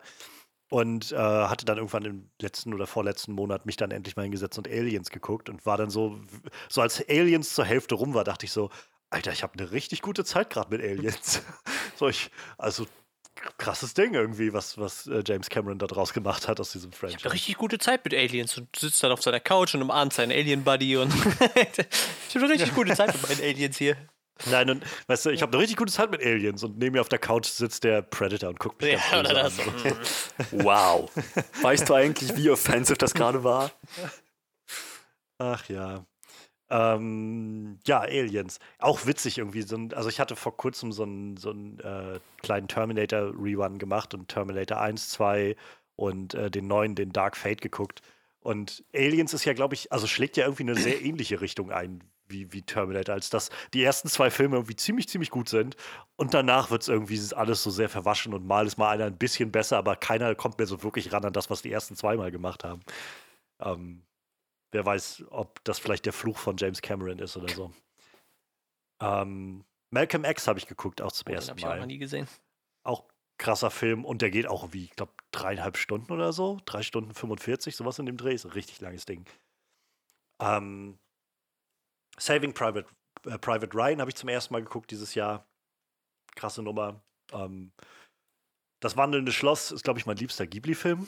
Ich habe dieses Jahr mal angefangen, ein paar Ghibli-Filme zu gucken, nachdem die bei Netflix gelandet sind. Ähm, und weiß nicht, ich, ich muss sagen, hier so Shihiros Reise ins Zauberland, also fand ich gut und schön, aber hat mich nicht so sehr mitgenommen wie jetzt zum Beispiel Prinzessin Mononoke oder das Wandelnde Schloss. Also gerade bei das Wandelnde Schloss war ich so auch am Ende echt geflasht, wie berührt ich irgendwie von dem ganzen Film war. Weil ich meine, toll aussehen tun die alle. Also. Aber Ghibli um, hat halt auch echt Filme von bis, ne? Also ich weiß nicht, hast du dir Ponyo angeguckt? Der ist, ja, der nee, ist halt wirklich ein Film für sehr, um. sehr junge, junges Publikum zum Beispiel, ne? Ja. Also ich, ich, und dann gibt es ja so ganz krass. Ja, also Prinzessin Mononoke ist nicht Nee, eben, eben. Kinder. Das ist halt, äh, bei denen gibt es halt auch von bis irgendwie, ne? Nee, Prinzessin Mononoke auf jeden Fall nicht. Ich war echt geschockt, also geschockt ist vielleicht sehr, sehr hartes Wort, aber ich war echt krass überrascht, als ich das gesehen habe, Prinzessin Mononoke, weil ich habe halt, ich habe in meinem Leben wenig Ghibli-Kontakt gehabt. Ich habe vor ein paar Jahren, war mal irgendwann bei uns hier im, im äh, Livu, in dem kleinen Kino, hatten sie so eine ähm, Reihe, wo sie in verschiedenen Wochen ein paar Ghibli-Filme gebracht hatten und ein paar Freunde wollten halt unbedingt hin und ähm, mein Nachbar Totoro gucken und hatten, da habe ich gedacht, oh gut, irgendwie habe noch keinen von diesen Ghibli-Filmen gesehen, aber so die ganzen Anime-Freunde oder viele von denen schwärmen davon, guckt man sich das mal an. Und ich war so gelangweilt von meinem Nachbar Totoro und habe danach absolut keine Lust mehr gehabt, noch weiter zu gucken irgendwie mit den Ghibli-Sachen. Und da die jetzt aber also ab Februar haben sie, glaube ich, angefangen, die so Stück für Stück immer bei bei Netflix reinzustellen. Und ich glaube, bis auf ein paar haben sie halt auch die meisten. Ähm, und dann habe ich gedacht, du, jetzt kann man dem Ganzen mal eine neue Chance geben und so und hatte ein paar Sachen aufgeholt. Und Prinzessin Mononoke ist so ein Film, von dem ich halt weiß, dass der früher ganz oft so bei Super mhm, RTL oder RTL sowas kam, ja. wo, dann, wo ich die Werbung ja. immer gesehen habe. Und ich dachte, also, keine Ahnung, meine Wahrnehmung war so von der Werbung und auch von der Aufmachung her, dass das immer so als Kinderfilm vermarktet wurde. Und äh, dann habe ich den jetzt gesehen und dachte so, holy shit, so ein, also ich meine, von den creepigen Gestalten, die da unterwegs sind, äh, mal abgesehen, äh, so die, die Thematik ist saudüster und brutal und irgendwie gegen Ende ist dann so ein, so ein riesiges Wildschwein, so ein Eber, der einfach Blut überströmt durch diesen Wald rennt und wo ich jetzt, holy shit, das, damit kannst du irgendwie erwachsene Männer, glaube ich, traumatisieren. so. Geschweige denn, dass du das Kindern zeigst. Das. Ja, ja, weird. Es gibt halt so diese, diese Ghibli-Filme, wo du dir so denkst, die, die sind irgendwie gemacht, um, um so nicht das Disney-Publikum abzuholen, aber so irgendwie so eine ähnliche Kerbe zu schlagen. Und da gibt es so Dinge, ja. wo du so denkst, meine Fresse. das ist halt, also, also Ghibli ist schon. Ich meine, ich finde ja, ich finde ja mal cool, dass das viel so aus diesem also ganz offensichtlich so aus diesen Traditionen und Legenden und Sagen gestalten und sowas aus diesem asiatischen Raum so rausschöpft, von denen ich halt keinerlei Ahnung habe. Dadurch ist das halt immer alles ganz neu und so ganz massiver Input, der dann so passiert, so kreativer Input. Ähm, wo ich dann, also gerade bei Shihiros Reise ins Zauberland passiert ja auch so viel und da sind so viele seltsame Geister und, und Wesen, die da irgendwie alle unterwegs sind und dann äh, habe ich im Nachhinein halt mal geguckt und die meisten Sachen davon haben ja irgendwie einen, einen Anführungszeichen realen Bezug. Also das hat sich ja der Miyazaki nicht alles einfach frei ausgedacht, sondern halt viel einfach be sich bezogen auf, auf, auf Tradition und auf Legenden, die sie da haben. Ähm, keine Ahnung, so wie wenn bei uns dann irgendwie wahrscheinlich irgendwelche Kobolde auftauchen oder was weiß ich. Ähm, oder Heinzelmännchen oder sowas. Wahrscheinlich könnte im Rest der Welt auch kaum einer was mit Heinzelmännchen ja. anfangen. Ähm, und das finde ich ja super spannend, irgendwie da so einen ganz anderen Input zu bekommen. Aber ja, es gibt so Sachen, also. Und mal davon ab, also Ghibli hat ja auch so einige Filme gemacht, die ich gesehen habe, die ja nicht mal fantastisch waren oder so. Also keine Fantasiefilme waren oder so, sondern einfach so mehr oder weniger Dramen oder Teenager-Dramen oder sowas. Und da waren auch so, was hatte ich geguckt gehabt? Ocean Waves heißt der Film. Gott, das, Gott, ist das ein grottenschlechter Film gewesen. Also, wow, der, und der ging nicht mal lang. Das war so ein Film, der ging wie eine Stunde 13 oder sowas. Und, und ich habe mich so gelangweilt, so derbe gelangweilt, so unsympathische Hauptfiguren. Ging um irgendwie so zwei Teenager, die da irgendwie, weiß ich nicht, irgendwie was zusammen anfangen wollen oder eben nicht. Und keine Ahnung, aber es war richtig schlimm. Also ich war, gilt, glaube ich, auch als einer der schlechtesten Ghibli-Filme, habe ich dann im Nachhinein gelesen. Also, also wow. mein, mein absoluter Hassmovie ist halt so Ponyo. Aber, aber eher, weil du merkst halt bei dem Film, dass der so wirklich für ein sehr, sehr junges Publikum geschrieben ist halt, ne? Ich, ich wurde damals gezwungen, den mit dem Kino zu gucken. Also es war so, komm bitte mit, komm schon, wir wollen den alle gucken. Ja, gut. Und ich glaube, der krasseste muss wahrscheinlich die letzten Glühwürmchen sein, ne? Da geht es ja so ein bisschen ja, um das hört man immer wieder. Atombombenangriff oder irgendwas auf, oder, oder Bombenangriff ja, also diese, auf Kobe oder so, ne? Das, Irgendwie so. Das Leben, glaube ich, in dieser Nachkriegszeit ja. äh, von, von Japan. Und bin ich, also ich habe den nie gesehen. Alle Leute, die davon reden, sagen halt, dass sie daran kaputt, also dass du danach auch so völlig verstört bist, wenn du den Film gesehen hast. Und ich glaube, alle sterben oder so in dem Film. Ich, ich habe ihn nie gesehen, aber das ist so das, was ich, glaube ich, erahne, so wie die Leute darüber reden. Ja, und äh, dann noch unter dem Fakt, dass es autobiografisch ist, ne? Ah, ja, okay. Ja, das, ja, das ist halt von so einem japanischen Autor, der halt seine, seine Nachkriegsgeschichte erzählt, in dem seine Schwester ist halt im Zweiten Weltkrieg verhungert, so, ne? Da, darum geht es da so in erster Linie, ne? Und, ja. ich meine, im Endeffekt, ich glaube, die verhungern fast alle da, weil die einfach nichts mehr haben da, ne? Ja, aber wie gesagt, also der, der ist schon, der ist schon nicht ohne. Also. Aber wie gesagt, das ist halt Ghibli, ne? Die machen halt von bis ein bisschen. Man, man denkt halt immer, man, man kennt halt diesen Stil und denkt mir so, denkt sich so, ja, das mhm. ist halt alles ähnlich, aber tatsächlich, selbst dieser Stil, die haben ja nur die Filme von, von äh, wie heißt er? Der Schärfe. Miyazaki, ja. Miyazaki. Der hat ja so seinen ganz eigenen Stil. Die, die anderen Sachen drumherum, die sind dann schon ein bisschen anders. Da gibt es zwar nicht so viel von, aber. Ja, sie haben es ganz offensichtlich probiert mit Ocean Waves und das ist nach hinten losgegangen. Also, ähm, die machen ja jetzt ja gerade einen 3D-animierten Film. Okay. Da gab es jetzt, glaube ich, kurz, ein paar erste Bilder und einen ersten Trailer oder sowas und da sind die Leute völlig, glaube ich, auf die Barrikaden gegangen, weil das halt. Also, ich meine, klar, Disney Pixar hat jetzt auch so seinen eigenen Stil, aber es sieht jetzt auch nicht nach der Qualität, nach dieser 3D-animierten Qualität aus, die man so von Disney Pixar oder sowas erwarten würde. Oder überhaupt so von aktuellen Animationsstudios, sondern es sieht halt sehr so ein bisschen veraltet aus, wenn ich ehrlich bin. Also, und ich glaube, da waren viele Leute, die meinten, warum tut ihr das? So, lasst doch einfach bitte eure 2D-Animation. Aber hey, sie machen, was sie wollen, glaube ich. Ähm, ja. Midsommar habe ich dieses Jahr gesehen, auch zum ersten Mal. Das war auch, wo wir den mhm. Podcast besprochen haben. Der hat mhm. sich auch ganz schön eingebrannt bei mir. Krasses Ding. Also, ich habe auch jetzt regelmäßig, ähm, wenn ich, wenn ich äh, Florence Pugh irgendwo sehe, ich habe, wie gesagt, gerade Heiligabend äh, Little Women geguckt und da spielt sie mit. Und das ist halt auch auch eine völlig andere Rolle, die sie da drin spielt und so. Aber so, ich habe diese, diese Verbindung, also die Rolle von ihr hat sich mir echt eingeprägt. So. Und ich habe dann immer, wenn ich sie sehe, so kurze Flashbacks, wie sie dann da irgendwie durch diese ganz markante Szene, wie sie da irgendwie in diesem, äh, diesem Festtags-Outfit irgendwie dann am Schluss des Films da steht. Ja. Oder wenn sie da ähm, über diese Wiese geht und völlig am Heulen ist und zusammenbricht oder sowas. Und also der Film ist halt voll mit so vielen krassen Momenten, die sich so einbrennen. Wahnsinnsding. Absolut. Äh, sie ist Britin? Ach, gute, ich glaube schon. Also ich, ich will mich jetzt nicht zu weit aus dem Fenster lehnen, aber ich glaube schon. Kann man halt nachgucken. Halt wirklich, ich meine, ich meine, den Film haben wir geguckt. Ähm, haben, wir den, haben wir den nicht zusammen geguckt? Ja, ja, den hatten wir zusammen genau.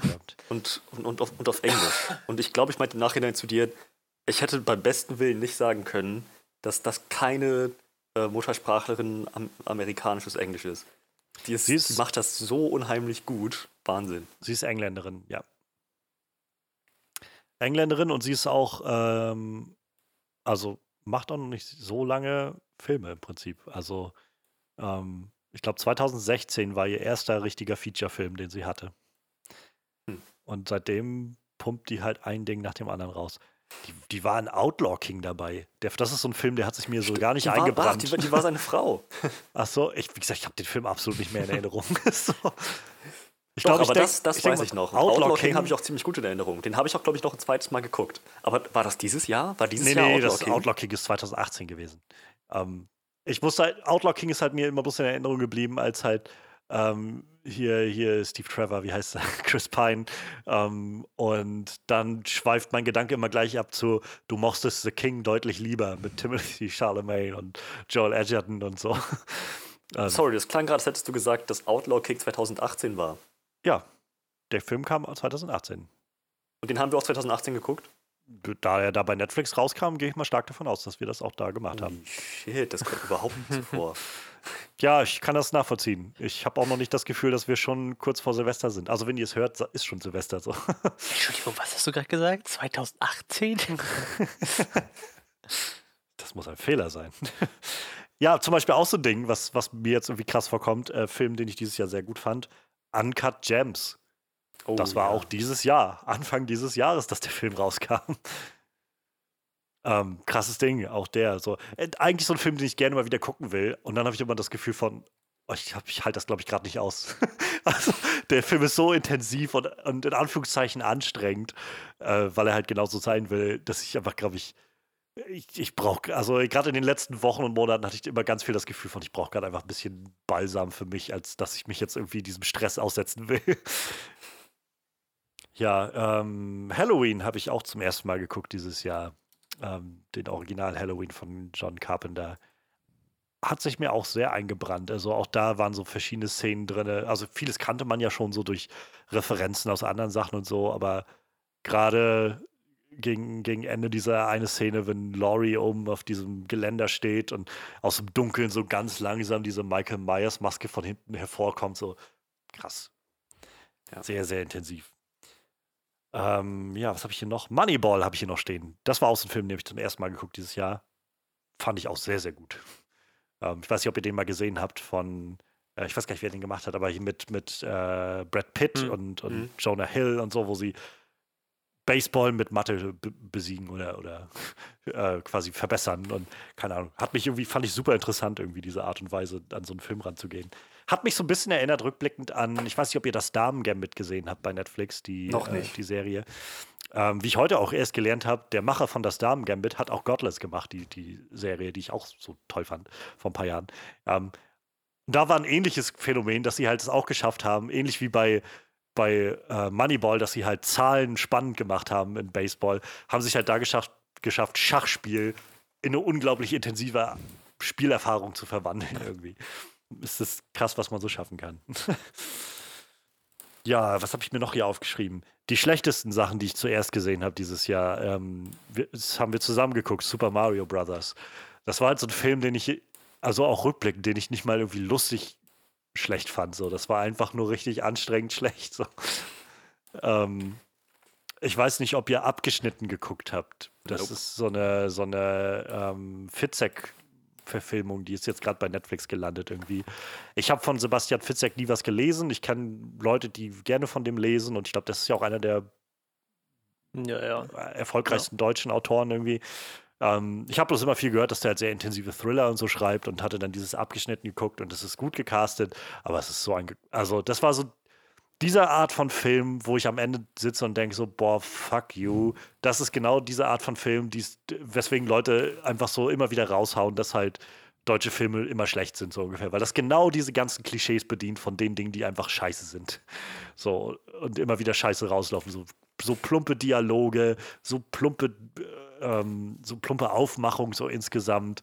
Äh, so die Inszenierung ist unglaublich, unglaublich, also so, wie soll man sagen, grau in grau irgendwie. Nichts davon ist irgendwie mit, mit auch nur irgendeinem, irgendeiner Art von Charakter oder so. Also ich fand den richtig, richtig anstrengend. Ähm, the Devil All the Time, über den hatten wir auch geredet. Da war ich sogar ziemlich enttäuscht. Der hat mich nicht wirklich abholen können. Ja, der hätte wirklich besser sein können. Fand ich schade. Also, ähm, weiß ich nicht, so ein toller Cast, aber ich fand den einfach nur zäh und langweilig am Endeffekt. Ähm, ich habe irgendeinen Abend so einen, so 90er-Flash gehabt und habe mir äh, The Bone Collector angeguckt, der Knochensammler. Ähm, so ein Film aus den 90ern mit Denzel Washington und äh, Angelina Jolie. Und das war auch nicht gut, muss ich sagen. also, ich, hab, ich konnte mich erinnern, dass wir den früher mal irgendwann auf Videokassette hatten und ich habe den irgendwie weiß nicht, ich habe den nie geguckt irgendwie und dann war der bei Netflix und dann habe ich gedacht, ich, ja, war wahrscheinlich auch gut, dass ich ihn damals nicht geguckt habe. So diese sehr klischeehafte Art von 90er-Filmen, die einfach nicht so gut altert, wie man sich das wahrscheinlich vorstellt. Ähm, und dann habe ich noch zwei neuere Filme aufgeholt, die gehabt dieses Jahr. Äh, den Robin Hood-Film von vor zwei Jahren oder wann das war, mit, äh, mit hier Taron Egerton und ähm, äh, Jamie Foxx und so, der war nicht gut. Und Man in Black International habe ich geguckt. Was für eine äh, langweilige Kiste, ey. Ich war schon kein, kein, großer Fan von Man in Black 3. Ähm, und das war irgendwie nochmal deutlich langweiliger und farbloser als alles andere. Sehr, sehr fragwürdig, warum man sowas macht. Ja, Im dritten Teil hat halt auch äh, Will Smith schon nicht mehr den Soundtrack geschrieben, ne? Also den, den Titelsong. Dann ist halt schon vorbei. ich meine, ich finde den zweiten schon, also noch okay, aber schon deutlich unterhalb des ersten für mein Empfinden. Ähm, aber die waren wenigstens noch irgendwie unterhaltsam. So. ich weiß nicht sie hätten so viel Chance gehabt, irgendwie da was neu loszutreten oder sowas. Und es ist einfach nur langweilig die ganze Zeit und völlig vorhersehbar und so genau das, was man irgendwie erwarten würde von einem Sony-Film manchmal. Ähm, ja, genau. Ich habe ein paar interessante Rewatches gemacht oder so Sachen, die ich irgendwie ganz spannend fand. Im Februar habe ich mich mal hingesetzt und alle Indiana Jones-Filme mal wieder geguckt. Ähm, die habe ich halt lange nicht mehr gesehen. Ähm, habt ihr ein Ranking für die Indiana Jones-Filme oder, oder so Präferenzen, welche, welche ihr davon am ja, also mögt? Zu lange her ist, dass ich wüsste, welcher, in, in welchem was passiert ist. Ja, also bei mir ist so, dass ich ähm, also den, den ich gesehen habe, nämlich gar keinen als äh, höchsten ranken würde. Ich glaube, ich habe keinen Indiana Jones-Film jemals ganz gesehen. Wow. ähm, ja, also dann, Manuel, weiß ich nicht, gibt es ja vielleicht mal was nachzuholen für dich. Also, ja, vielleicht. ähm, also ich glaube, für, für die meisten und auch für mich ist, glaube ich, immer die Frage, welcher ist besser Raiders of the Lost Ark, wo sie halt nach der Bundeslade suchen, oder ähm, The Last Crusade, wo sie halt nach dem Heiligen Gral suchen. Und für mich ist es dann immer The Last Crusade, wo sie auf der Jagd sind nach dem Heiligen Gral und ähm, Harrison Ford mit Sean Connery als seinem Vater unterwegs ist und so. Finde ich halt großartig. Aber Raiders ist halt auch toll. Und dann gibt es halt viele, die auch Temple of Doom, das ist der zweite, sehr mögen den mag ich tatsächlich gar nicht wirklich. Also das war auch so jetzt bei meinem Rewatch. Ich habe den Film halt damals als Kind schon nicht gemocht und beim vor dem Rewatch gedacht, hm, gibst du dem Ganzen mal eine Chance. Du hast Temple of Doom bestimmt schon, keine Ahnung, 10, 15 Jahre nicht mehr gesehen. Mal mit so frischen Augen und einem neuen Geist das gucken und ich hat mir wieder nicht gefallen. Das war wieder so, ich finde den unglaublich gehässig, so der ist halt ganz böser Humor, unglaublich rassistisch, also auch für damalige Verhältnisse. Es kann mir keiner erzählen, dass das in den 80ern schon okay war für die indische Bevölkerung oder so, so dargestellt zu werden, wie die da waren. Also, ja, weiß ich nicht. Und auf der anderen Seite ist halt immer Crystal Skull, wird ja immer so angeführt als der, oh mein Gott, so. Und das ist, also, es ist kein guter, kein wirklich guter Film, aber ich finde, er ist, er fühlt sich für mich mehr nach Indiana Jones an als halt Temple of Doom. So, es war so, wo ich gedacht habe, ist deutlich unterhalb der, von Teil 1 und 3, aber es ist auf jeden Fall interessant irgendwie. Für zwei Drittel, das Finale ist dann nicht so geil. Ähm, aber das hat mich so ein bisschen mit, mit Crystal Skull versöhnt. Ähm, am 21. Mai, ich weiß nicht mehr, was da war, auf jeden Fall habe ich schon mal den ganzen Tag Film geguckt, denn ich habe Toy Story 1 bis 4 geguckt an dem Film, an dem Tag. Oh. Ähm, ich glaube, ich war krank oder so. Mir ist so, als ob ich da im Bett lag den ganzen Tag und irgendwie Toy Story geguckt habe. Mit eins angefangen habe vormittags und dachte so, du kannst auch zwei gucken und drei und dann war irgendwie auch vier nachher schon da. Und die dürfte eine der besten Reihen sein, glaube ich. Also ich finde ich finde die einfach großartig. Alle total emotional bis zum Schluss. Auch der vierte ist einfach toll. Ähm, krass. Also, dass sie das geschafft haben, über vier Filme so eine krasse Qualität irgendwie ranzuhalten. Heftig. Ähm, Im Juni habe ich mich hingesetzt und äh, eigentlich hatte ich vor, Pirates of the Caribbean alle zu gucken. Letztendlich habe ich Pirates of the Caribbean 1 bis 4 geguckt und nach Teil 4 dann aber auch keine Lust mehr gehabt. ähm, aber ich muss sagen, es hat mich ein bisschen ausgesöhnt mit den ersten drei Filmen.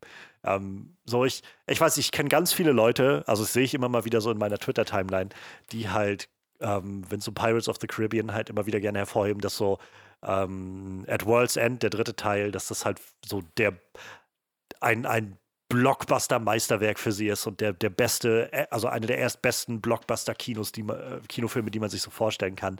So, so gut finde ich sie jetzt nicht. Also ich, für mich ist, glaube ich, der erste Pirates of the Caribbean immer noch der beste Film. Den finde ich auch einfach wirklich ein richtig gutes Abenteuer. Und danach baut es so ein bisschen ab für mich. Aber ich habe halt dann doch in den zweiten und dritten Teil noch mehr Gutes gefunden, als ich es in Erinnerung hatte. Und das war dann doch irgendwie ganz nett. ich bin, glaube ich, einfach äh, Jack Sparrow etwas leid. So, ich, mhm. keine Ahnung, hätten sie ein bisschen weniger Jack Sparrow gemacht und nicht ganz so viel. Alle Leute sind irgendwie, oh mein Gott, was ist mit Jack? Und wir müssen auf Jack aufpassen und Jack ist, wird uns alle retten oder sowas. So, und keine Ahnung, gibt Barbosa mehr, mehr Screentime oder sowas. Den genieße ich deutlich mehr, habe ich das Gefühl. ähm, aber trotzdem, also die ersten drei Filme waren dann doch irgendwie nochmal ganz nett. Der vierte war dann aber auch, also den fand ich echt schlimm. So nachdem ich die drei Filme vorher geguckt hatte und dann den vierten, habe ich so gedacht, wow, ist das alles langweilig. ähm, ich weiß nicht, ihr habt doch auch, also ihr, wir, wir hatten ja über Teil 5 im Podcast gesprochen gehabt damals. So Pirates of the Caribbean ist doch, glaube ich, bei euch auch noch mehr so Franchise, mit dem ihr was anfangen könnt, oder? Ja, auf jeden Fall. Ich bin auch der Meinung, dass, äh, dass der dritte besser ist als der erste. ähm, es ist einfach mehr Film da bei dem dritten. Keine Ahnung. Ich, ich habe die als sehr. Das, das sind, glaube ich, so die, die, die, die am genieß, die, die genießbarsten Sommerblockbuster gewesen, an die ich mich so erinnern kann aus den 2000ern. Äh, an die denke ich immer wieder gerne zurück. Das ganze Setting, der, der Humor, die Filme machen Spaß. Das ist, keine Ahnung, die, die Action ist ziemlich, ziemlich cool keine Ahnung, das, das, das, sind Filme, die ich, die ich immer wieder gerne gucke. Aber äh, bei Teil 3 hört es dann bei mir auch letzten Endes auf. Teil 4 und 5 gucke ich nicht gerne. Ja, also ich, ich keine Ahnung, so, ich, bei, bei den ersten drei merkt man halt, dass da ähm, noch der Gore Verbinski irgendwie dahinter stand und halt so einen sehr, sehr typischen Style damit reingebracht hat und auch so eine sehr großen Ambitionen hatte. Ähm, davon geht halt für mich nicht alles auf. Aber es ist halt trotzdem irgendwo interessant, was dann passiert. Meistens jedenfalls. Aber bei Teil 4 fühlte sich einfach alles nur noch so wie aufgewärmt an. So die Sachen, die man alle schon kannte, nur noch mal aufgewärmt und noch mehr Jack Sparrow im Zentrum. Und irgendwie war das, wo ich gedacht habe, boah, nee, also das, ich bin gerade so angeödet von diesem Film. Und dann hatte ich mich zurückerinnert an Teil 5 und dachte so, ja, nee, das tue ich mir jetzt nicht nochmal an. äh, reicht dann jetzt auch. Ähm, ich glaube, mein Ding, mein Problem ist immer so, ich finde also auch gerade Teil 3, aber bei Teil 2 ist es auch, ähm, so die haben halt einen sehr guten Start und ein sehr, sehr starkes Ende. Aber in dem Mittelteil zieht sich mir das meistens sehr zu lang. So, also gerade bei Teil 3 habe ich es gemerkt, dann irgendwie wurde das so viel, wurde das Tempo auf einmal so runtergefahren. Der geht ja auch irgendwie zweieinhalb Stunden oder so, der Film. Fast, ich glaube, sogar ein bisschen mehr noch als zweieinhalb Stunden. Ähm, so das Finale ist halt einfach der Wahnsinn, so mit den ganzen Schiffen im Strudel und dann irgendwie die, die Flying Dutchman, die da rauskommt und wie sie irgendwie alle im Regen kämpfen und Barbosa, der mittendrin, die dann noch trauen soll und so. Wahnsinn. Ähm, aber so dazwischen kommt halt irgendwie so viel hin und her und Hickhack, so wie ich immer das Gefühl habe von, ja, es geht mir gerade ein bisschen auf die Nerven. aber wie gesagt, ich glaube, das hängt auch einfach mit meiner so nicht so großen Affinität mit Jack Sparrow zusammen. Der, die Filme sind halt ganz offensichtlich sehr verliebt in diese Figur. Und ich bin es halt, glaube ich, einfach nicht. ja, und dann habe ich im September, äh, hatte ich mich, da war ich äh, auch irgendwie, das war, glaube ich, in meiner Geburtstagswoche oder so, da war ich auf jeden Fall krank. Ähm, da habe ich einen Tag mich hingesetzt und die Original Star Wars Trilogie mal wieder geguckt oder überhaupt, also mal überhaupt am Stück geguckt. Ich hatte alle mal irgendwann gesehen und äh, jetzt dann mal alle am Stück von der Originaltrilogie und quasi Rogue One noch im Vorfeld, also dann Rogue One, Episode 4, 5 und 6 geguckt. Und ähm, ja, ist irgendwie ganz nett gewesen. So, ich, ich, Rogue One ist nicht so gut gealtert für mich, muss ich sagen. So, der sieht unglaublich gut aus. Ähm, aber ich finde die Figuren alle unglaublich langweilig in dem Film. Die haben halt alle keinerlei Persönlichkeit oder so, finde ich. So, also, weiß ich, Donnie Yen ist irgendwie da. Ich, ich hoffe, es ist Donnie Yen, aber ja, ich glaube, es ist Donnie Yen, der in dem Film mitspielt. Und ist weiß ich nicht, so wo ich ja im Kino, weiß ich noch damals dachte, wie, wie cool irgendwie. Und dann, wenn ich jetzt gucke, denke ich so, wow, sie haben echt sich nicht mehr Mühe gemacht mit dieser Figur als er ist blind und er redet in, in asiatischen Weisheiten. So, und das war's. Viel mehr ist an dieser Figur nicht dran. ähm, und das ist im Prinzip bei allen diesen Figuren, so habe ich das Gefühl. Ähm, aber wie gesagt, gerade auch da das Finale sieht sehr, sehr gut aus. Und ja, dann Episode 4 und 5 war, wo ich gemerkt habe, so, also es ist halt nicht so mein Ding. Ich bin einfach, glaube ich, nicht damit aufgewachsen, aber ich merke halt schon, ich kann mir vorstellen, wie Episode 4 und 5 einfach so neue Maßstäbe gesetzt haben damals und so, so, so, so viele Leute irgendwie sehr generieren und, ähm, und, und irgendwie anstacheln irgendwie für dieses Franchise. Tatsächlich finde ich Episode 6 aber gar nicht so gut. Also ich finde Episode 6 ist schon ganz schön weiß ich nicht, ganz schön verwaschen und meandert so hin und her. Und dann sind sie am Anfang bei Jabba und das, dieser ganze Plan zieht sich ewig in die Länge und macht nachher keinen Sinn. Und dann sind sie von da aus irgendwie nach äh, auf den Mond von Endor und das zieht sich alles irgendwie. Und keine Ahnung, also Episode 6 war so, wo ich gedacht habe, das war jetzt ganz unterhaltend, aber ich fand das jetzt war auch kein großer Wurf. So. ähm, naja, vielleicht ist das einfach generell manchmal so mit, mit Star Wars äh, Abschlüssen Teil, Teil 3 in einer Trilogie oder so. Ja, und ansonsten ähm, kann ich auf jeden Fall sagen, ich weiß nicht, ich fand 2020 hat dann trotz wenig Kino doch so ein paar nette Sachen irgendwie dabei gehabt. Ähm, wir hatten im Podcast noch ein, zwei nette Sachen. Ähm, fiel mir jetzt auch so beim Draufschauen auf meinen Diary nochmal auf. Äh, The Old Guard ist noch so ein Film, den ich echt toll in Erinnerung habe. Ich habe echt viel Spaß mit mhm. The Old mhm. Guard gehabt. Ähm, Enola Holmes, auch witzigerweise so ein Film, den ich echt spaßig in Erinnerung habe und äh, gespannt bin, ob sie da noch mehr machen. Also ich habe vor allem Lust auf mehr Millie Bobby Brown als, als Enola Holmes. Aber ich hätte auch nichts dagegen, Henry Cavill nochmal als Sherlock zu sehen. Ja, das stimmt. Ähm, The Invisible Man, das war auch dieses Jahr. Ja. Und auch der hat sich mir sehr, sehr gut eingebrannt. Also wahnsinnig, wie intensiv dieser Film war. Der landet jetzt, glaube ich, in den nächsten Tagen oder Wochen bei Sky. Da freue ich mich schon sehr darauf, den wieder gucken zu können. Ähm, krasses Ding. Ähm, was habe ich noch stehen? Birds of Prey habe ich sehr viel Spaß mit gehabt. Ähm, was habe ich hier noch gehabt? Relic, über den hatten wir auch im Podcast gesprochen. Hm. Da waren Manuel und ich auch irgendwie sehr fasziniert und haben sehr viel über Demenz gesprochen. Ähm, Soul, der kam gerade gestern raus bei, bei, Netf äh, bei, bei, bei Disney Plus. Das ist der neueste Disney-Pixar-Film. Äh, sehr, sehr krasses Ding. Ähm, von den Machern, die auch Inside Out gemacht haben. Und Inside Out war, fand ich schon ein ziemlich krasses Ding. Und Soul, also wo sie bei Inside Out noch viel, noch so dieses, diesen Themenbereich Emotionswelten und so angegangen sind mit so einem sehr, sehr krassen Konzept. Ähm, gehen sie natürlich jetzt äh, bei Soul einen Schritt weiter und haben wieder ein völlig kreatives, cooles Konzept und gehen der Frage nach, was der Sinn des Lebens ist. So, nichts, nichts Kleineres als das. In natürlich irgendwie einem Pixar-mäßig äh, familienfreundlichen Gewand, sodass selbst Kinder irgendwie da mitkommen können bei dem, was da passiert. Und ja, krasse Nummer. Ähm, ja, und ähm, was ich jetzt hier noch, genau, ist einer der Filme, die ich hier noch mit auf der Liste habe, mein Highlight von 2020. Ähm, ist auch der Film, den ich am meisten geguckt habe dieses Jahr. Ähm, ist der äh, Hamilton-Film, beziehungsweise die, der Mitschnitt des Hamilton-Musicals, ähm, das mich einfach völlig umgehauen hat. Also ich meine, ich habe schon vor Jahren von Hamilton gehört, als das halt in, am Broadway rauskam und so großer Erfolg war und ich so ein, zwei Titel davon gehört habe und dachte, das ist aber ziemlich nice. Ähm, aber naja, ich meine, man wird wahrscheinlich nie die Chance haben, das mal hier irgendwann zu hören oder so. Ähm, und umso cooler fand ich es, dass es diesen Mitschnitt gab, der dann gemacht wurde und bei Disney Plus gelandet ist. Und äh, ja, also ich fand das äh, war, war irgendwie sehr spannend, jetzt mal so zu gucken, was ich irgendwie wie oft geguckt habe. Das ist jetzt so das Letzte, was ich hier noch auf, auf, der, auf dem Zettel zu stehen habe.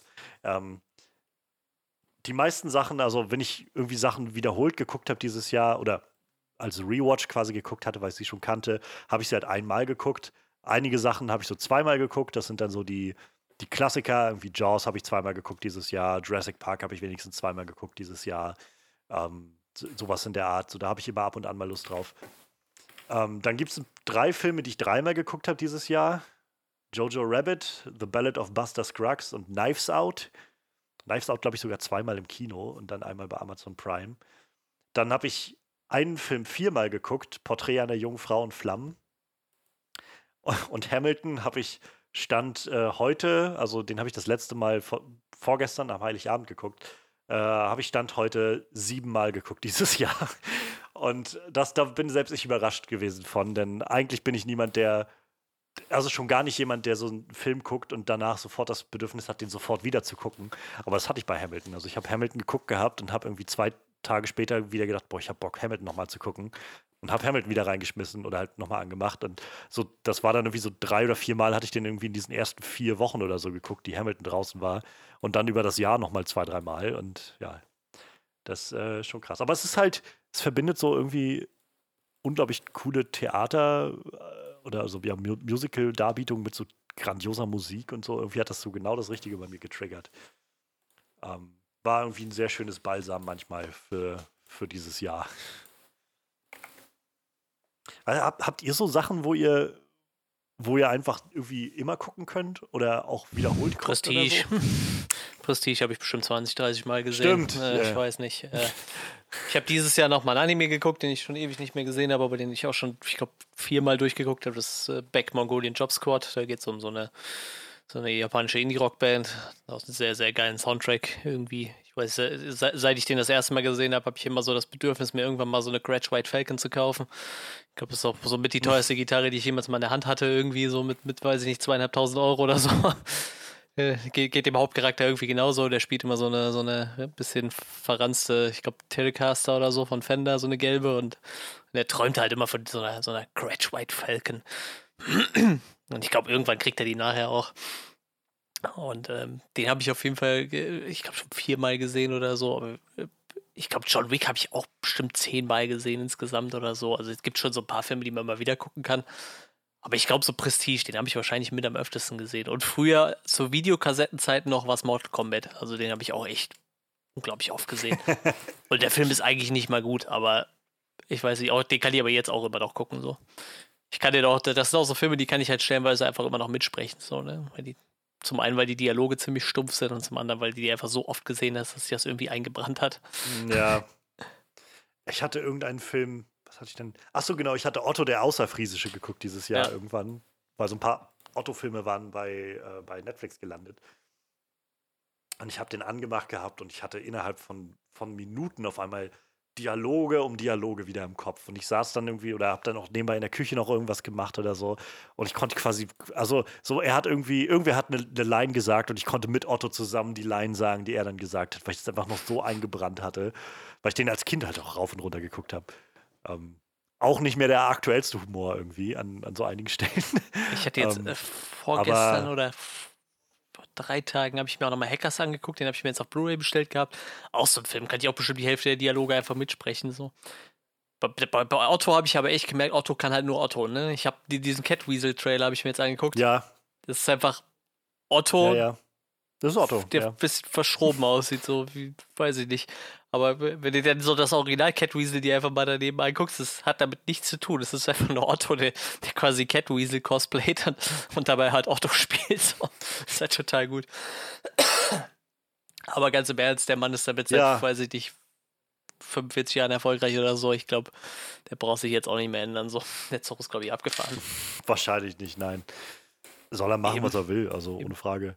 Ähm, ich, keine Ahnung, ich finde es halt auch nur immer witzig. So. Es ich, hatte, ich hatte halt nicht mehr in Erinnerung, wie verblödelt der Humor war. Ich meine, er ist halt so der Blödelbade, also ohne Frage. Ich habe einfach schon ewig kein Otto mehr gesehen. So. Das ist halt einfach das Ding. Ich hatte den 2013 oder so, habe ich den, glaube ich, mal live gesehen hier in, in Rostock in der Stadthalle.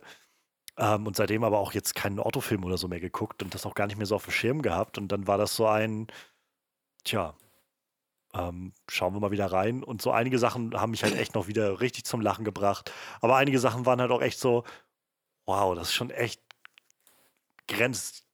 Ich will nicht sagen, nee, es ist schon an der Grenze zu, zu äh, debil so. so.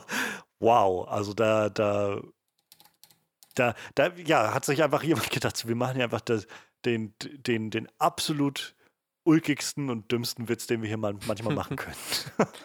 Ja, irgendwie schon. es, es hat auch irgendwie seinen Charme, ohne Frage. Ähm, Äh, Freddy, hast du so Filme, die du irgendwie immer wieder reinschmeißen kannst oder die du dir irgendwie regelmäßig anmachst? Also Jurassic Park und Jurassic World kann ich immer wieder gucken.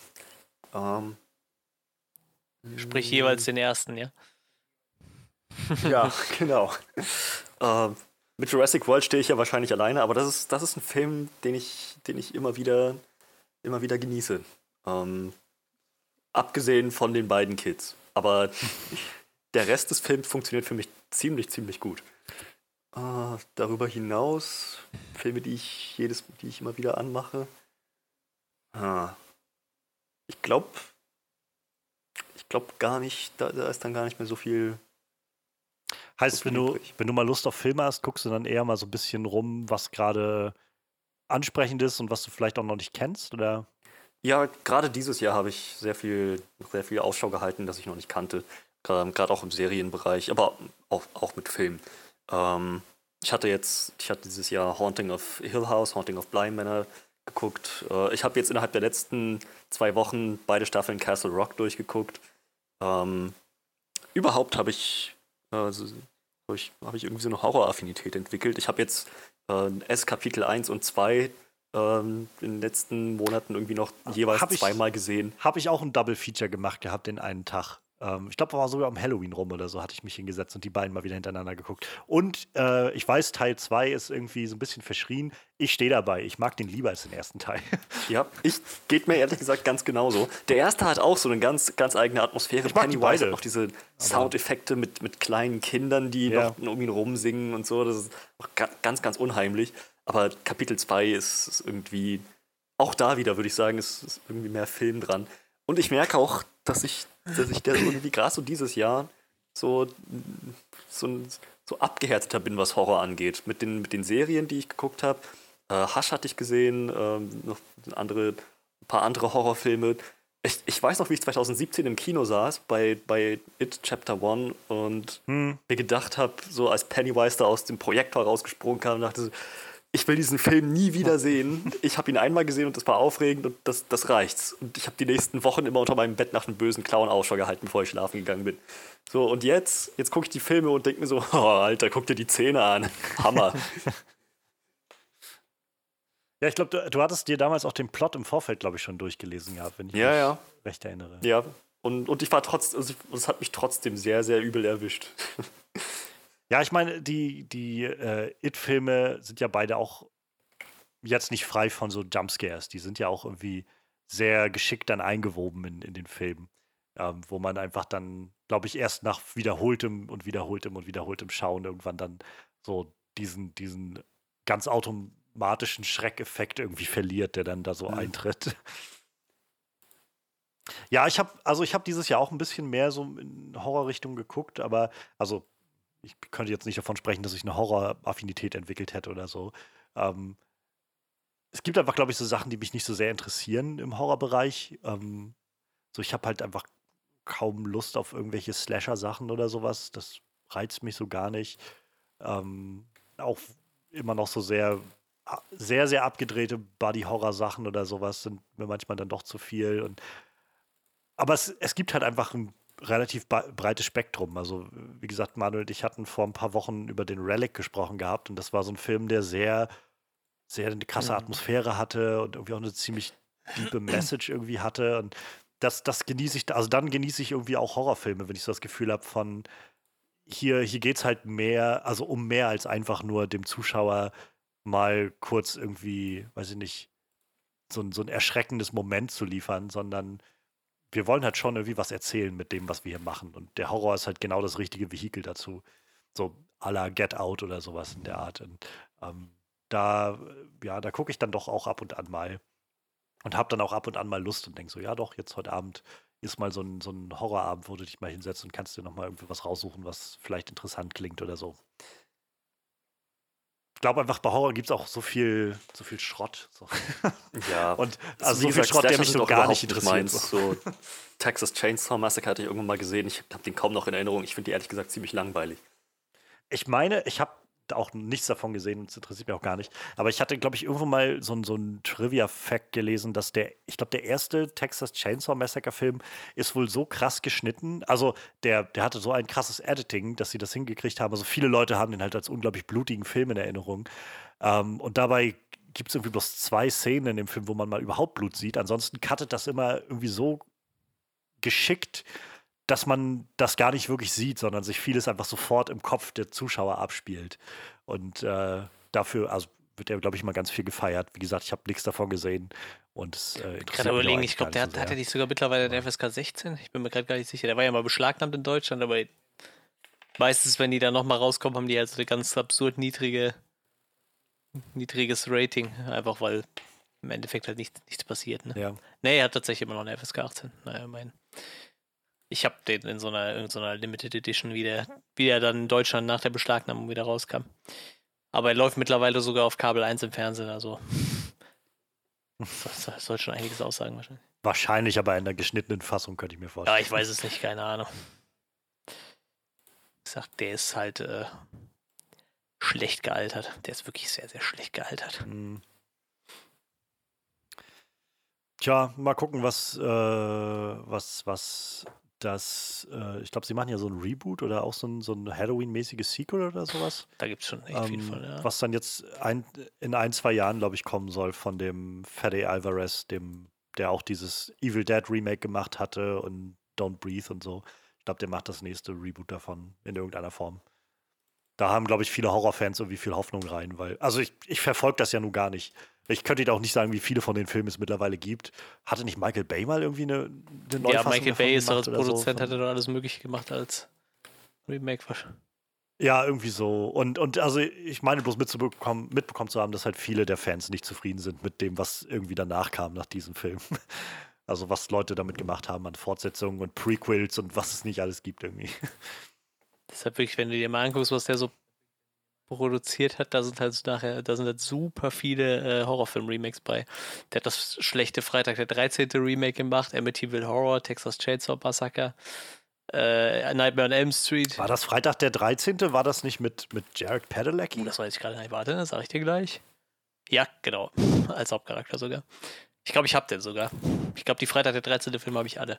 Aber wie gesagt, auch hier den Nightmare on Elm Street mit, äh, mit, mit, mit, mit äh, James Earl Lady als, als, äh, als Freddy Krüger und so. Aber wie gesagt, die waren halt fast alle auch echt nicht gut, ne? Das muss man halt so sagen. Ja, aber auch so zum Beispiel diese Nightmare on Elm Street Sachen, das würde mich absolut nicht reizen, mir das anzugucken. So, Habe ich, hab ich absolut keinen Antrieb für. Würde ich dir jetzt spontan tatsächlich empfehlen. Äh, jetzt mal abseits von dem Slasher, einfach weil der Charakter halt sehr ikonisch und lustig ist. Ne? Aber ähm, man kann halt schlecht sagen, ich gucke mir jetzt nur die Szenen an, wo Freddy Krüger lustige Sprüche raushaut und so und seinen Aufwand spielt. Ja. Weil dann muss man doch relativ viel spulen und dann wegcutten, glaube ich. D- Das ist halt dieses, ich glaube, ich habe einfach absolut keine Lust auf dieses, du, du guckst als Zuschauer eigentlich nur zu, weil du dem, dem Killer irgendwie die ganze Zeit die Daumen drückst, damit er die endlich alle umbringt. So, da habe ich einfach keine Lust drauf. ich glaube, das ist einfach mein Ding, warum ich so mit Slashern so wenig anfangen Aber kann. im ersten Teil kannst du auch die Ja. erste Filmrolle von äh, Johnny Depp sehen. Wow, das habe ich richtig Lust Ja, er stirbt auch relativ früh. Aber er hat einen, er hat einen interessanten Tod. Er hat einen schönen Tod. Ja, die waren in den, in den Film waren die halt relativ kreativ, weil dadurch, dass der Typ ja in den Träumbank greift, kannst du da ja. Das ist ja nicht so Freitag der 13. mäßig- der halt immer nur mit der Machete rumrennt und die Leute köpft, so, ne? Ich meine, Ja. der ist halt sehr, sehr kreativ. Ich weiß, gibt so einen Teil, da äh, zieht er so quasi von den Leuten so die Sehnen raus und, und nimmt die so als, als Handpuppe dann, äh, so als, als, äh, ja, wie, wie heißt diese Puppen, wo du von oben mit rum, so? Ja, Marionetten, genau, danke. Marionetten. So, und nimmt die so als Marionetten, aber an, an ihren Sehnen so. Und dann hängen die so an den Händen und Füßen. Das ist, ist schon relativ kreativ, ziemlich ekelhaft, aber ähm, wie gesagt, bisschen was anderes wie so ein Freitag der 13. Also die mag ich echt sehr gern, die habe ich auch sehr, sehr oft gesehen tatsächlich. Ja, ist ja, glaube ich, auch für viele Horrorjünger so eins der, der, der Haupt. Äh, Ja, ich, ich glaube. Robert Englund, Robert Englund hat das einfach geprägt irgendwie, ne? Ist auch heute noch, ich, ich weiß, ich glaube, einer der sympathischsten Con-Gäste irgendwie, habe ich so das Gefühl. Also der macht halt auch echt immer jeden Blödsinn mit so. Gab es nicht irgendeinen Mortal Kombat-Teil, wo sie Freddy Krüger mit reingebracht hatten oder so? Ich meine mich nämlich zu erinnern, dass ich irgendwann mal, in, da ging es, in einem Podcast ging es um irgendwas anderes, aber ähm, irgendwie kam sie dann auf Mortal Kombat und warum man das nicht ernst nehmen kann oder sowas. Und dann meinte der halt nämlich, denn mittlerweile kann man sogar, kann man sogar Freddy Krüger als Figur spielen in Mortal Kombat. Und Freddy Krüger ist ein Kindervergewaltiger. Man kann ihn auch in Dead by Daylight spielen. Ja, äh, Mortal Kombat von 2011, also quasi, wo sie die Serie angefangen haben, neu aufzulegen, dann da hat er mitgespielt. Ja, okay. Ja, gibt es kaum was Besseres als den, den, den Kinder. Ja, ich sehe gerade in den Justice 2 äh, hat, der, hat Robert Englund den äh, Scarecrow gesprochen. Wusste ich auch nicht. Gerade zum ersten Mal gesehen. Crazy. Crazy, crazy. Crazy. Ja, Mensch. Habt ihr Wünsche für 2021? Ja, ich äh, würde gerne mal wieder auf ein Konzert gehen, muss ich sagen. fehlt mir gerade so ein bisschen. Am meisten habe ich so das Gefühl, ein bisschen Live-Musik irgendwie. Ich glaube, das letzte Konzert hatte ich so im Januar oder so und da war ich in der Disco und habe mir so Gameboy-Musik reingezogen. Danach war so irgendwie alles tot. Danach kam nicht mehr viel. Ich weiß nicht, so von, von äh, Autokino-Konzerten halte ich irgendwie nicht so viel. Es war irgendwie nett, dass es das noch gibt, aber irgendwie, ich weiß nicht, auch bei uns, wir haben ja hier die ähm, die in Köln ist ja die Langsess Arena, ist ja so mit einer der größten Hallen in Deutschland. Da haben sie dann so, so Boxen irgendwie aufgestellt in der ganzen Halle, wo du immer so mit vier Leuten rein durftest. Da, da konntest du dann dein Konzert angucken. Das halt, da kommt halt auch keine Stimmung auf irgendwie. Ne? Also ich hoffe halt, dass so, mhm. ich meine, die Hoffnung ist sehr klein, aber dass im September eins von meinen kleineren Festivals vielleicht stattfinden kann. Ich gebe die Hoffnung mal nicht auf. Ich hatte jetzt mit einem Arbeitskollegen geredet, der die Animagic veranstaltet, also dem sein Bruder veranstaltet die Animagic und er meinte so, bei denen wird halt im März entschieden und er sagt, im Moment sieht es halt eher schlecht aus für, für eine Veranstaltung im August so, ne? Ich denke mal, das ist halt so der allgemeingültige Fakt. Da man ja davon ausgeht, dass wir frühestens Ende des Jahres, wenn natürlich sich alle impfen wollen, auch alle geimpft werden können, äh, wird das dieses Jahr wahrscheinlich immer noch relativ mau werden, denke ich mal. Naja. Ja, ich kann ich nachvollziehen. Also ich merke tatsächlich, so ich habe mich ganz gut, glaube ich, auf die Situation. Ich bin, glaube ich, recht stoisch, was das Ganze angeht. Ich merke aber auch, dass es mir so langsam immer mehr aufs Gemüt schlägt. Und auch wenn ich gar, gar nicht so der, der absolute Purist bin, so für, für Kino oder sowas. Ich merke schon, dass mir das Kino auch ganz schön fehlt mittlerweile. So ich einfach mhm. also an, an so die letzten Kinobesuche zurückgedacht habe oder so, oder überhaupt an gute Kinobesuche in den letzten Jahren und dachte so, das ist schon irgendwie, also allein der Fakt, dass jetzt schon das Jahr um ist und mein letzter Kinobesuch war halt Karlschlag im März, ist schon krass. und ähm, ich meine, es ist ein guter, ein guter Höhepunkt, auf dem mein Kinojahr geendet ist, aber ja, es ist halt jetzt, es ist halt ein Dreivierteljahr her.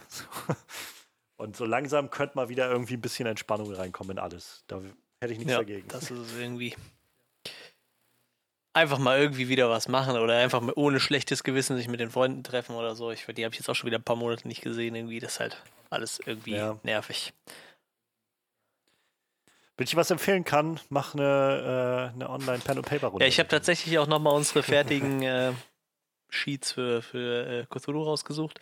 Die hatten wir äh, vor Corona schon fertig gemacht, Anfang des Jahres. So. Vielleicht muss man das Projekt jetzt nochmal angehen irgendwie. Dann müsste ich mal bei allen vorbeifahren und denen ihre Bögen vorbeibringen, wenn ich eine Kopie davon gemacht habe. Und dann könnte man das vielleicht nochmal in Angriff nehmen. Müssen wir mal schauen. Gibt's äh, diese Sheets, findest du bestimmt auch online zum Ausfüllen?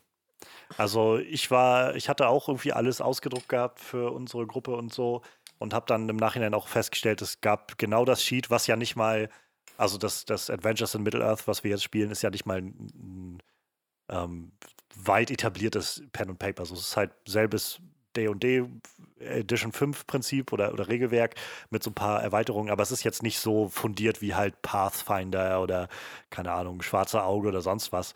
Aber selbst für das findest du halt einfach den Vordruck für die, als PDF, wo du einfach direkt eintragen kannst in die PDF, wie das aussieht und dass man das teilen kann. Macht sich eigentlich. Ich bin gut. aber überlegen, ob ich mich mit Roll20 mal beschäftigen soll, was ja so die Online-Plattform dafür überhaupt ist. Ja, habe ich mir jetzt gerade, habe ich auch einen Account. Ja. Ähm, werden wir vielleicht auch demnächst mal noch mehr nutzen. Ja, das ist halt ganz Runde. geil, weil du dann zum Beispiel einfach die Karte sehen kannst und alle sehen dieselbe Karte mhm. und du kannst da Figuren da drauf bewegen und so. Das ist halt schon irgendwie ganz geil. Und da kannst du ja auch die Charaktersheets direkt einpflegen, ne? die haben ja auch fast alles.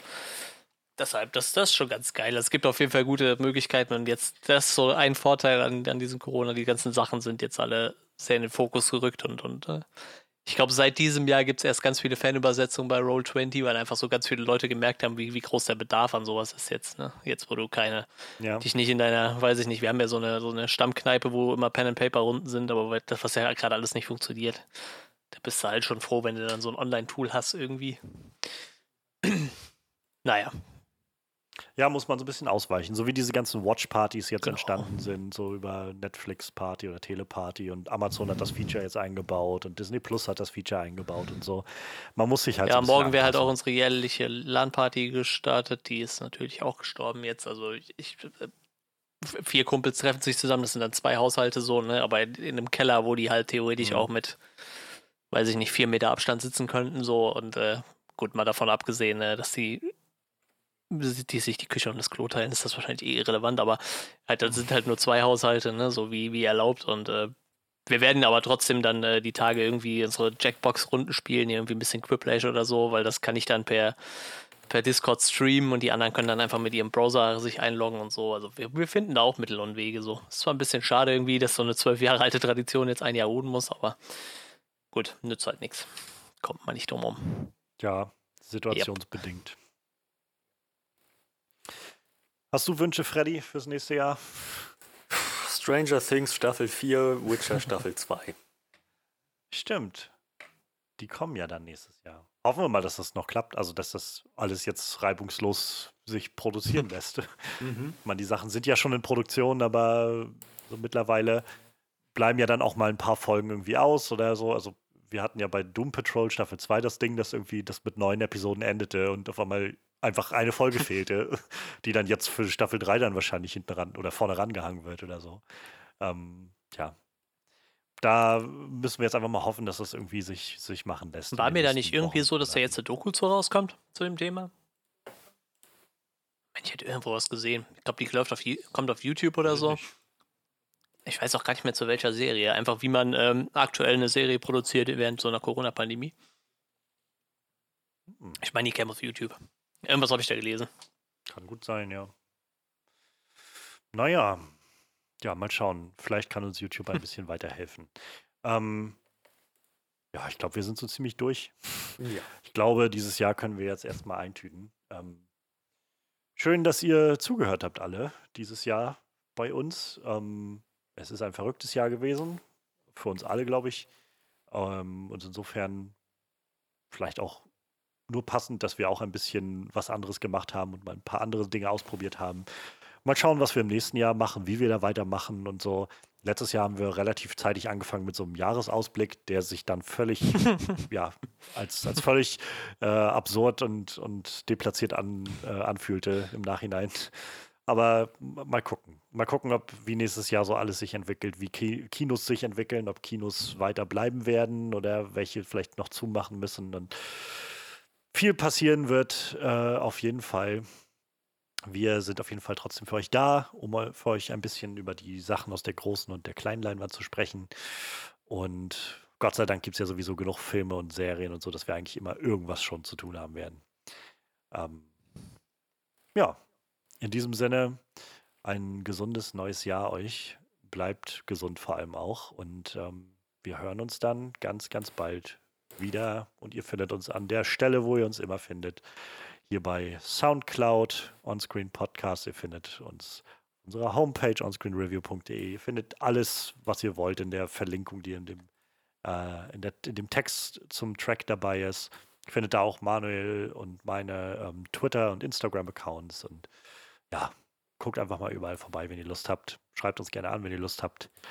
Und so oder so, wir wünschen euch alles Gute und bis dann.